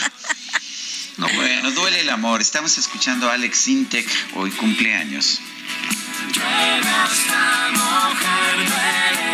Ay, duele hasta mojar, es verdad. Bueno, nos dice Ray, muchos saludos desde Ontario, Canadá. Gusto en saludar los trabajadores agrícolas temporales México, pues a todos nuestros amigos, nuestros eh, paisanos allá en Canadá, un fuerte abrazo y qué gusto que nos estén escuchando. Dice Raúl Saavedra, me encuentro en Los Cabos por trabajo. Ayer aproximadamente a las 16 horas se fue la luz en toda la ciudad y me dicen que regresó aproximadamente a las 4 de la mañana. Creí que ya no habría apagones. No, bueno, pues apagones sigue habiendo, por supuesto, ¿verdad? Pues sí. Oye, nos dice JM Argüelles, muy buenos días, Sergio y Lupito, 80 millones a la escucha. Si todos fuéramos mexicanos conservadores y opositores, nos eh, rebelaríamos, derrocaríamos a la 4T. Saludos, sigo a la escucha. Bueno, son las 9 de la mañana con 33 minutos. As I walk through the valley of the shadow of death, I take a look at my life and realize there's nothing left. Cause I've been blasting and laughing so long that even my mama thinks that my mind is gone. But I ain't never se murió, se murió, era joven, se murió a los 59 años, el rapero Julio, cantante de Gangsta's Paradise, el éxito del tema en 1965, que pues seguramente ustedes acordarán de este video que protagonizó Michelle Pfeiffer, actriz de Mentes Peligrosas, y que fue un tema también de una serie que se llamaba Escuela del Crimen. Se llamaba Escuela, sí, ¿verdad? Y la verdad es que era muy buena serie, tuvo mucho rating y eh, ahí seguramente muchos de ustedes escucharon por primera vez este tema de Colio, que falleció este 28 de septiembre a los 59 años. Así lo dio a conocer su manager y fuentes de la policía confirmaron su muerte después de acudir al domicilio de unos amigos ubicado en Los Ángeles, allá en los Estados Unidos. Por el momento no se ha determinado la causa de muerte de este cantante. Sin embargo, los paramédicos que asistieron al lugar del deceso sospechan que podría haber sufrido un infarto. Julio, uno de los ah, de los raperos más significativos en su momento, me parece importante, pues ahora que lo que lo recordemos. Son las 9 con 34 minutos. Vamos a un recorrido por nuestro país. Vamos a comenzar en Colima con Marta, Marta de la Torre. Adelante. Gracias, Sergio y Lupita. Este miércoles, la gobernadora Indira Vizcaíno Silva anunció el nombramiento del capitán de navío Héctor Alfredo Castillo Báez como secretario de Seguridad Pública en sustitución del capitán Manuel Gerandi Ruiz ante los altos índices de violencia alcanzados en la entidad. En su mensaje, la mandataria estatal aseguró que hay resultados en términos de percepción de seguridad y de índices delictivos. Sin embargo, se debe ir a un paso mucho más acelerado, pues no son los que las y los colimenses demandan y merecen.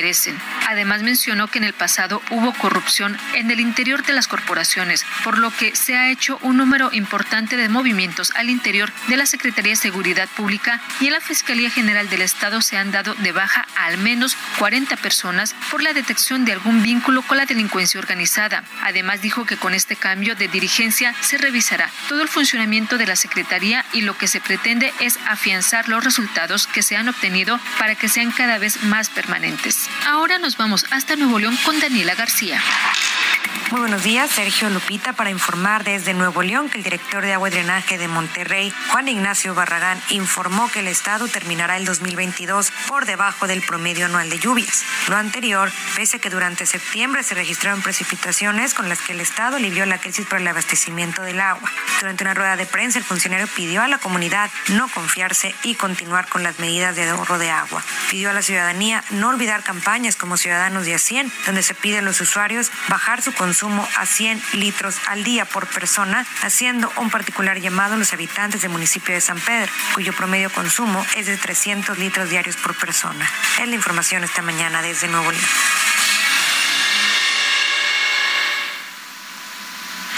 Bueno, y vamos a platicar esta mañana con Laura Flores, cantante a quien nos da mucho gusto saludar. Laura, ¿cómo estás? Muy buenos días. Bien, muchas gracias. Buenos días. Encantada de platicar con ustedes. Muchas gracias. Oye, y en esta ocasión nos estás presentando un sencillo que se llama No me lastimes. Y nos dicen que no nada más lo estás cantando, sino que eres la autora de No me lastimes. Cuéntanos cómo surge este tema.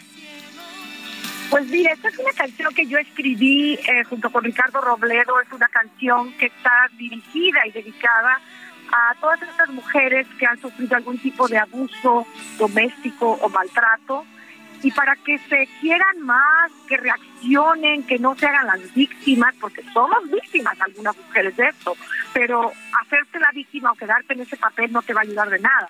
Tienes que saber respetarte y volver a empezar de cero y salir adelante tú sola, porque esa persona que te hizo daño no la vas a cambiar. Sergio. ¿Hubo algún acontecimiento en particular que te llevó a, a escribir esta canción? Mira, eh, cuando yo era muy joven sí, sí viví una situación de abuso doméstico. Gracias a Dios eh, salí de ello. Eh, me ayudó bastante la psicoterapia con un psiquiatra. Me ayudó bastante y, y me ayudó a entender eh, cómo salir de esto. Y afortunadamente ahora, ya con años que han pasado, pues y es algo curioso, pero yo lo uso mucho de ejemplo con mis hijos. O sea, les digo, yo viví esto y tú no puedes permitir que eso te pase a ti. O sea, se volvió una lección de vida, ¿me explico? Entonces eso te lleva a escribir cosas. Laura, y bueno, tuvimos un eh, momento complicado en, México, en todas partes del mundo, eh, por este tema de, del, del COVID. ¿Esto te ayudó para sentarte a escribir o cómo, cómo pasó? Sí, fíjate que sí me ayudó para, para sentarme a escribir, para estar tranquila. Obviamente esto desde antes ya he estado escribiendo canciones, desde antes, pero obviamente eh, la pandemia a todos nos ha ayudado a algo, a reinventarnos, a reflexionar, a mirar hacia adentro, a la introspección, a estar más cerca de la familia, en mi caso, ¿no? Muy bien, pues Laura, muchas gracias por platicar con nosotros esta mañana, por invitarnos a escuchar este nuevo sencillo, No me lastimes. ¿Forma parte de, de un eh, de, de, otros temas que, que, vas a lanzar o, o, o, qué va a pasar con, con eh, tu Mira, trabajo? Uh -huh. Con la tecnología y como están las cosas hoy día, estoy sacando un tema a la vez con su videoclip. Eh, lo tengo en plataformas, ya lo pueden descargar. Hay otras canciones que también he escrito yo desde el 2020, como te digo, con la pandemia me puse a escribir, me puse a escribir música. Entonces, esto es lo más reciente que he subido, que es eh, No me lastimes, y está disponible para que toda la gente lo pueda descargar y lo más importante para mí es agradecerles a ustedes este espacio que es mágico. Ustedes tienen muchísima audiencia y estoy muy agradecida con ustedes. Laura, muchas gracias, mucho éxito como siempre. Al contrario, muy buen día, que Dios los bendiga. Igualmente. Gracias. Vamos a otros temas. La Fiscalía General de Justicia de la Ciudad de México está investigando la agresión que sufrió Alfredo Adame. Carlos Navarro nos reporta. Carlos, adelante. Buenos días, Sergio Lupita. Les saludo con gusto a ustedes al auditorio y les comento que la Fiscalía Capitalina ya investiga la agresión que sufrió ayer Alfredo Adame. Es por ello que integra una carpeta de investigación por el delito de lesiones dolosas por golpes luego de una riña registrada en la alcaldía Tlalpan, en la que posiblemente participaron tres hombres. De acuerdo con el reporte policial, las tres personas se encontraban en la calle Prolongación Abasolo, cuando dos de ellos, familiares de una mujer lesionada por arma de fuego, posiblemente agredieron en conjunto a otro hombre, quien también los golpeó. Por ello, los tres hombres fueron llevados ante la gente del Ministerio Público de la Fiscalía de Investigación Territorial de Tlalpan. De acuerdo con los certificados médicos de los tres individuos, el hombre que se encontraba solo resultó con lesiones que tardan en sanar más de 50 días. mientras que los dos, los otros dos individuos presentaban lesiones que tardan en sanar menos de 15 días. Ante este panorama se valoró la libertad del primer imputado, mientras que los otros dos permanecerán a disposición del Ministerio Público. Sergio Lupita, la información que les tengo. Muy bien, muchas gracias, Carlos. Hasta luego, buenos días. Buenos días. Estoy satisfecho, es lo que expresó el presidente Andrés Manuel López Obrador luego de que el Tribunal Electoral del Poder Judicial de la Federación validó el triunfo de Américo Villarreal como gobernador de Tamaulipas. En el Salón de Tesorería de Palacio Nacional recalcó que no pues no es conveniente un conflicto postelectoral. Cuestionado sobre la situación del gobernador saliente Francisco Javier García Cabeza de Vaca, López Obrador explicó que su caso debe ser atendido por la Fiscalía General de la República y otras instancias. Aclaró que en su gobierno no se persigue a nadie. Dice que no es mi fuerte la denuncia, la persecución. Consideró que esas prácticas restan autoridad moral, que no se fabriquen delitos, que se actúe con rectitud y la verdad siempre. Acusó que Américo Villarreal enfrentó enfrentó una guerra sucia en donde lo intentaron ligar con el narcotráfico y es un buen candidato, además de ser una persona íntegra y limpia. Dijo que está satisfecho con la resolución del Tribunal Electoral porque no convenía un conflicto postelectoral y cree que se tardaron los magistrados, pero que al final pues resolvieron bien y aguantaron presiones porque evidentemente había muchos intereses de por medio. Acuérdense, dijo que sacaron documentos hasta de la Embajada de Estados Unidos. Hubo campaña de desprestigio en contra Américo Villarreal. Pues parte de lo que expresó el día de hoy sobre este tema. Y continúa, de hecho, la, conferencia presidencial de, del mandatario Andrés Manuel López Obrador. Entre otras cosas, ha dicho hace unos minutos que él le dio una instrucción por escrito al secretario de la Defensa para que los militares que estaban siendo mencionados en el informe de la Comisión para la Paz de Ayotzinapa se presentaran a enfrentar su responsabilidad. Él dijo que se dio que le dio la instrucción por escrito al secretario de la Defensa de que se cumpliera con lo que se estableció en el informe de la comisión. Le dije al secretario que los cinco responsables debían de asumir su responsabilidad. Vale la pena señalar que son cuatro los que están siendo procesados. Él dice que son cinco los que se mencionaron en el informe. También dijo que hay intereses que buscaron reventar la investigación, hablando de más personas, en el caso, por ejemplo, de los militares, responsabilizando a 20, cuando en la investigación son cinco de alto grado, los otros 15, no sé, pero me imagino, son soldados, pero ¿por qué meten a los 20 pensando que con eso se iba a generar una rebelión en el ejército y que íbamos a dar marcha atrás? No, cero corrupción, cero impunidad.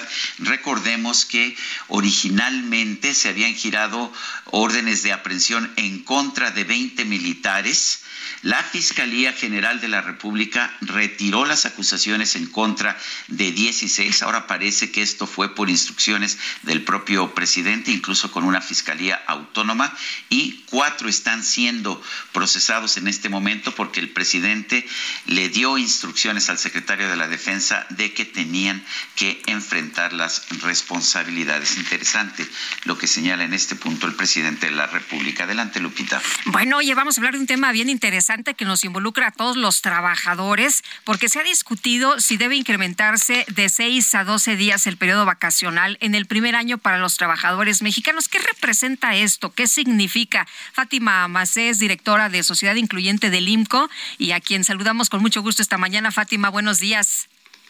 Hola Lupita y Sergio, muy buenos días, un gusto estar con ustedes. Oye, ¿qué dice el IMCO? ¿Sí o no? ¿Qué representa esto? ¿Qué significa?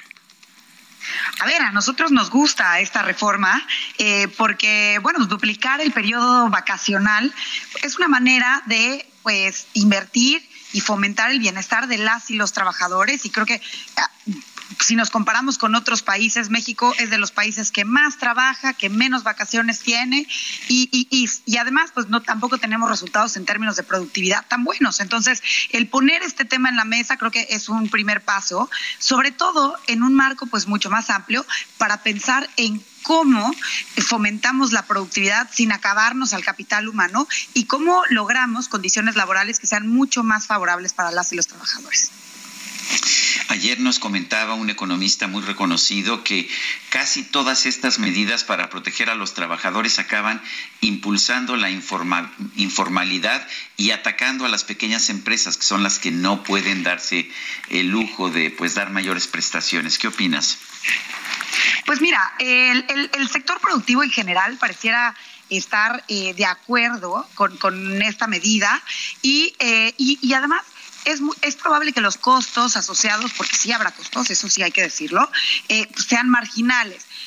Yo el, el, problema no es tanto cómo no le damos más vacaciones a, las y los trabajadores, sino más bien cómo logramos y cómo volteamos a ver políticas y medidas que reduzcan en general los costos de la formalidad, que hoy eso es un gran reto, no nada más por el, eh, por el número de vacaciones tan bajo que se, que, se da, sino, sino por otras otras razones en torno a la ley federal del trabajo, en torno a, la, a, a las medidas fiscales que hacen que la formalidad pues sea costosa todavía, ¿no? Y esto, esto es un debate que hay que poner en el centro, porque también a nosotros nos gusta la medida eh, o, ampliar el número de vacaciones eh, eh, es, es, una cosa necesaria para México, pero hoy pues solamente va a favorecer al 44% de los trabajadores que están en la formalidad y que tienen acceso a prestaciones laborales, como las vacaciones pagadas. Entonces, sí hay que reconocer que hasta cierto punto pues esta discusión tiene o va a tener un impacto pues muy acotado.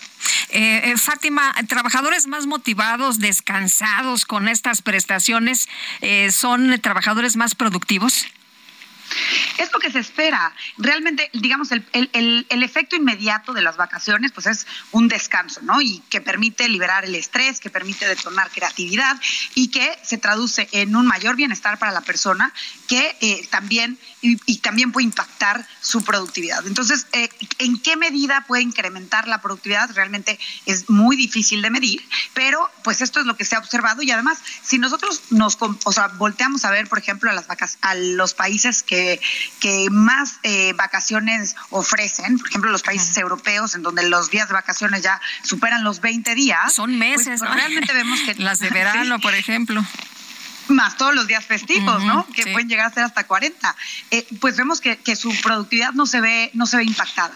Yo creo que hoy en México y por eso me gusta tanto esta reforma nos obliga a hablar de la productividad de otra forma, ¿no? no eh, en México todavía tenemos esta idea de eres tan productivo con, respecto al número de horas que pasas trabajando y no necesariamente sea cierto porque todo esto pues hay rendimientos decrecientes, ¿no? Cada vez aporta uno menos en la medida en la que se va cansando. Entonces, creo que esto, esto es el, el, para mi gusto, la lección más significativa, cómo hablamos diferente en México de la productividad y volteamos a ver el bienestar de los trabajadores. Muy bien, pues estaremos atentos. Falta la Cámara de Diputados, ¿no? Lo que se diga por allá.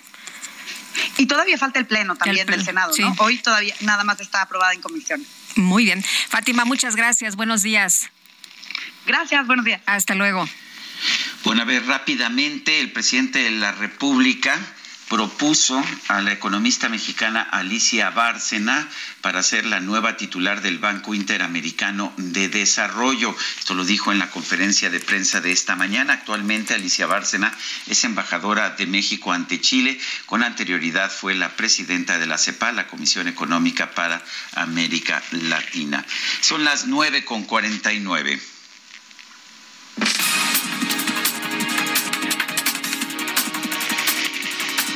En su conferencia de prensa de esta mañana, el presidente López Obrador informó que el desplome de una aeronave de la Marina durante la detención de Rafael Caro Quintero no se debió a una agresión.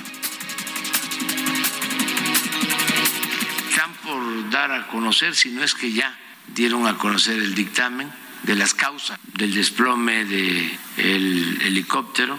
Se descarta una agresión de acuerdo a los primeros dictámenes, pero le voy a pedir al secretario de Marina que él informe sobre esto.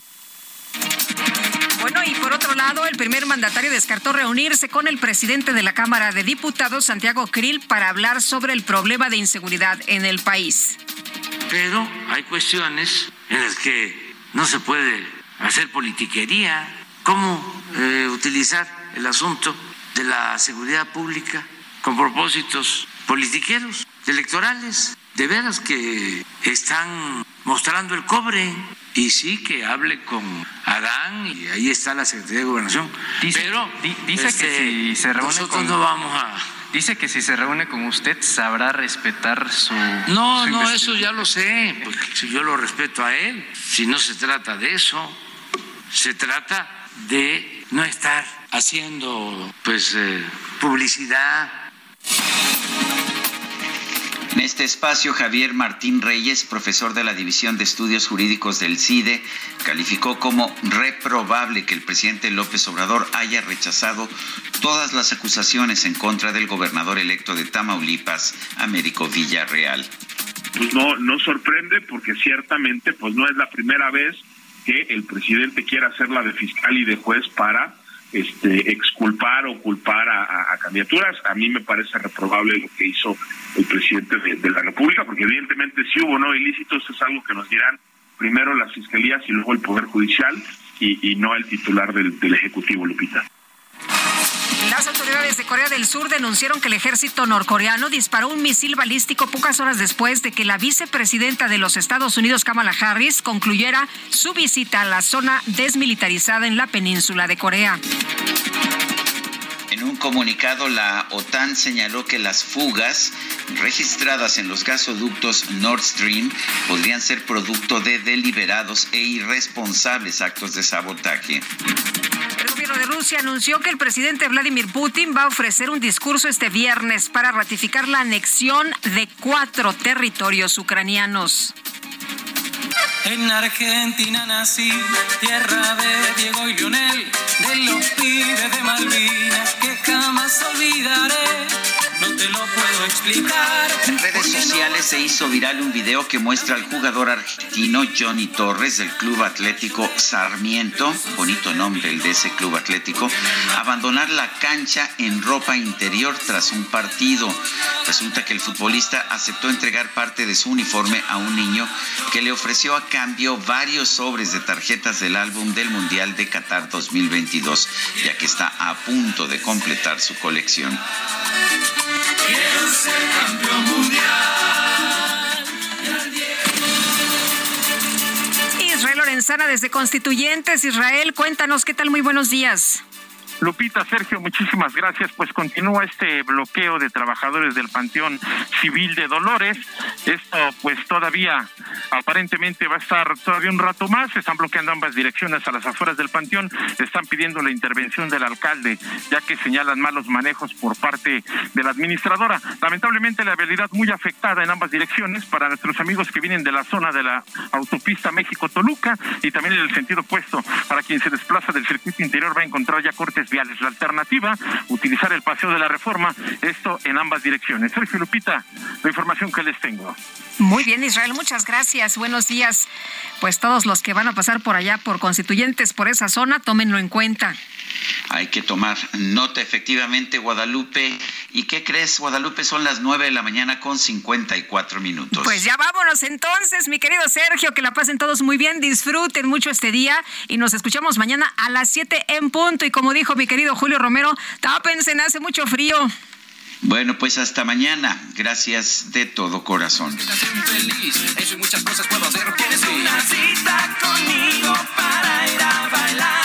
Y luego te daré un paseo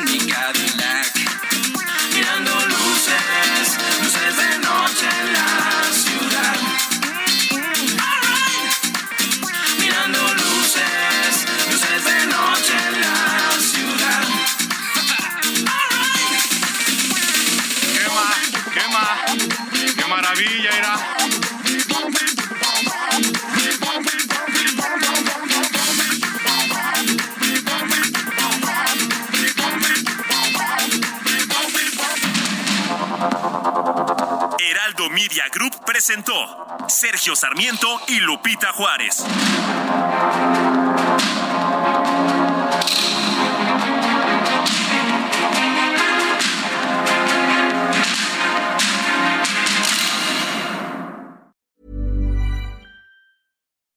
When you make decisions for your company, you look for the no brainers. If you have a lot of mailing to do, stamps.com is the ultimate no brainer. Use the Stamps.com mobile app to mail everything you need to keep your business running with up to 89% off USPS and UPS. Make the same no brainer decision as over 1 million other businesses with Stamps.com. Use code PROGRAM for a special offer. That's Stamps.com code PROGRAM.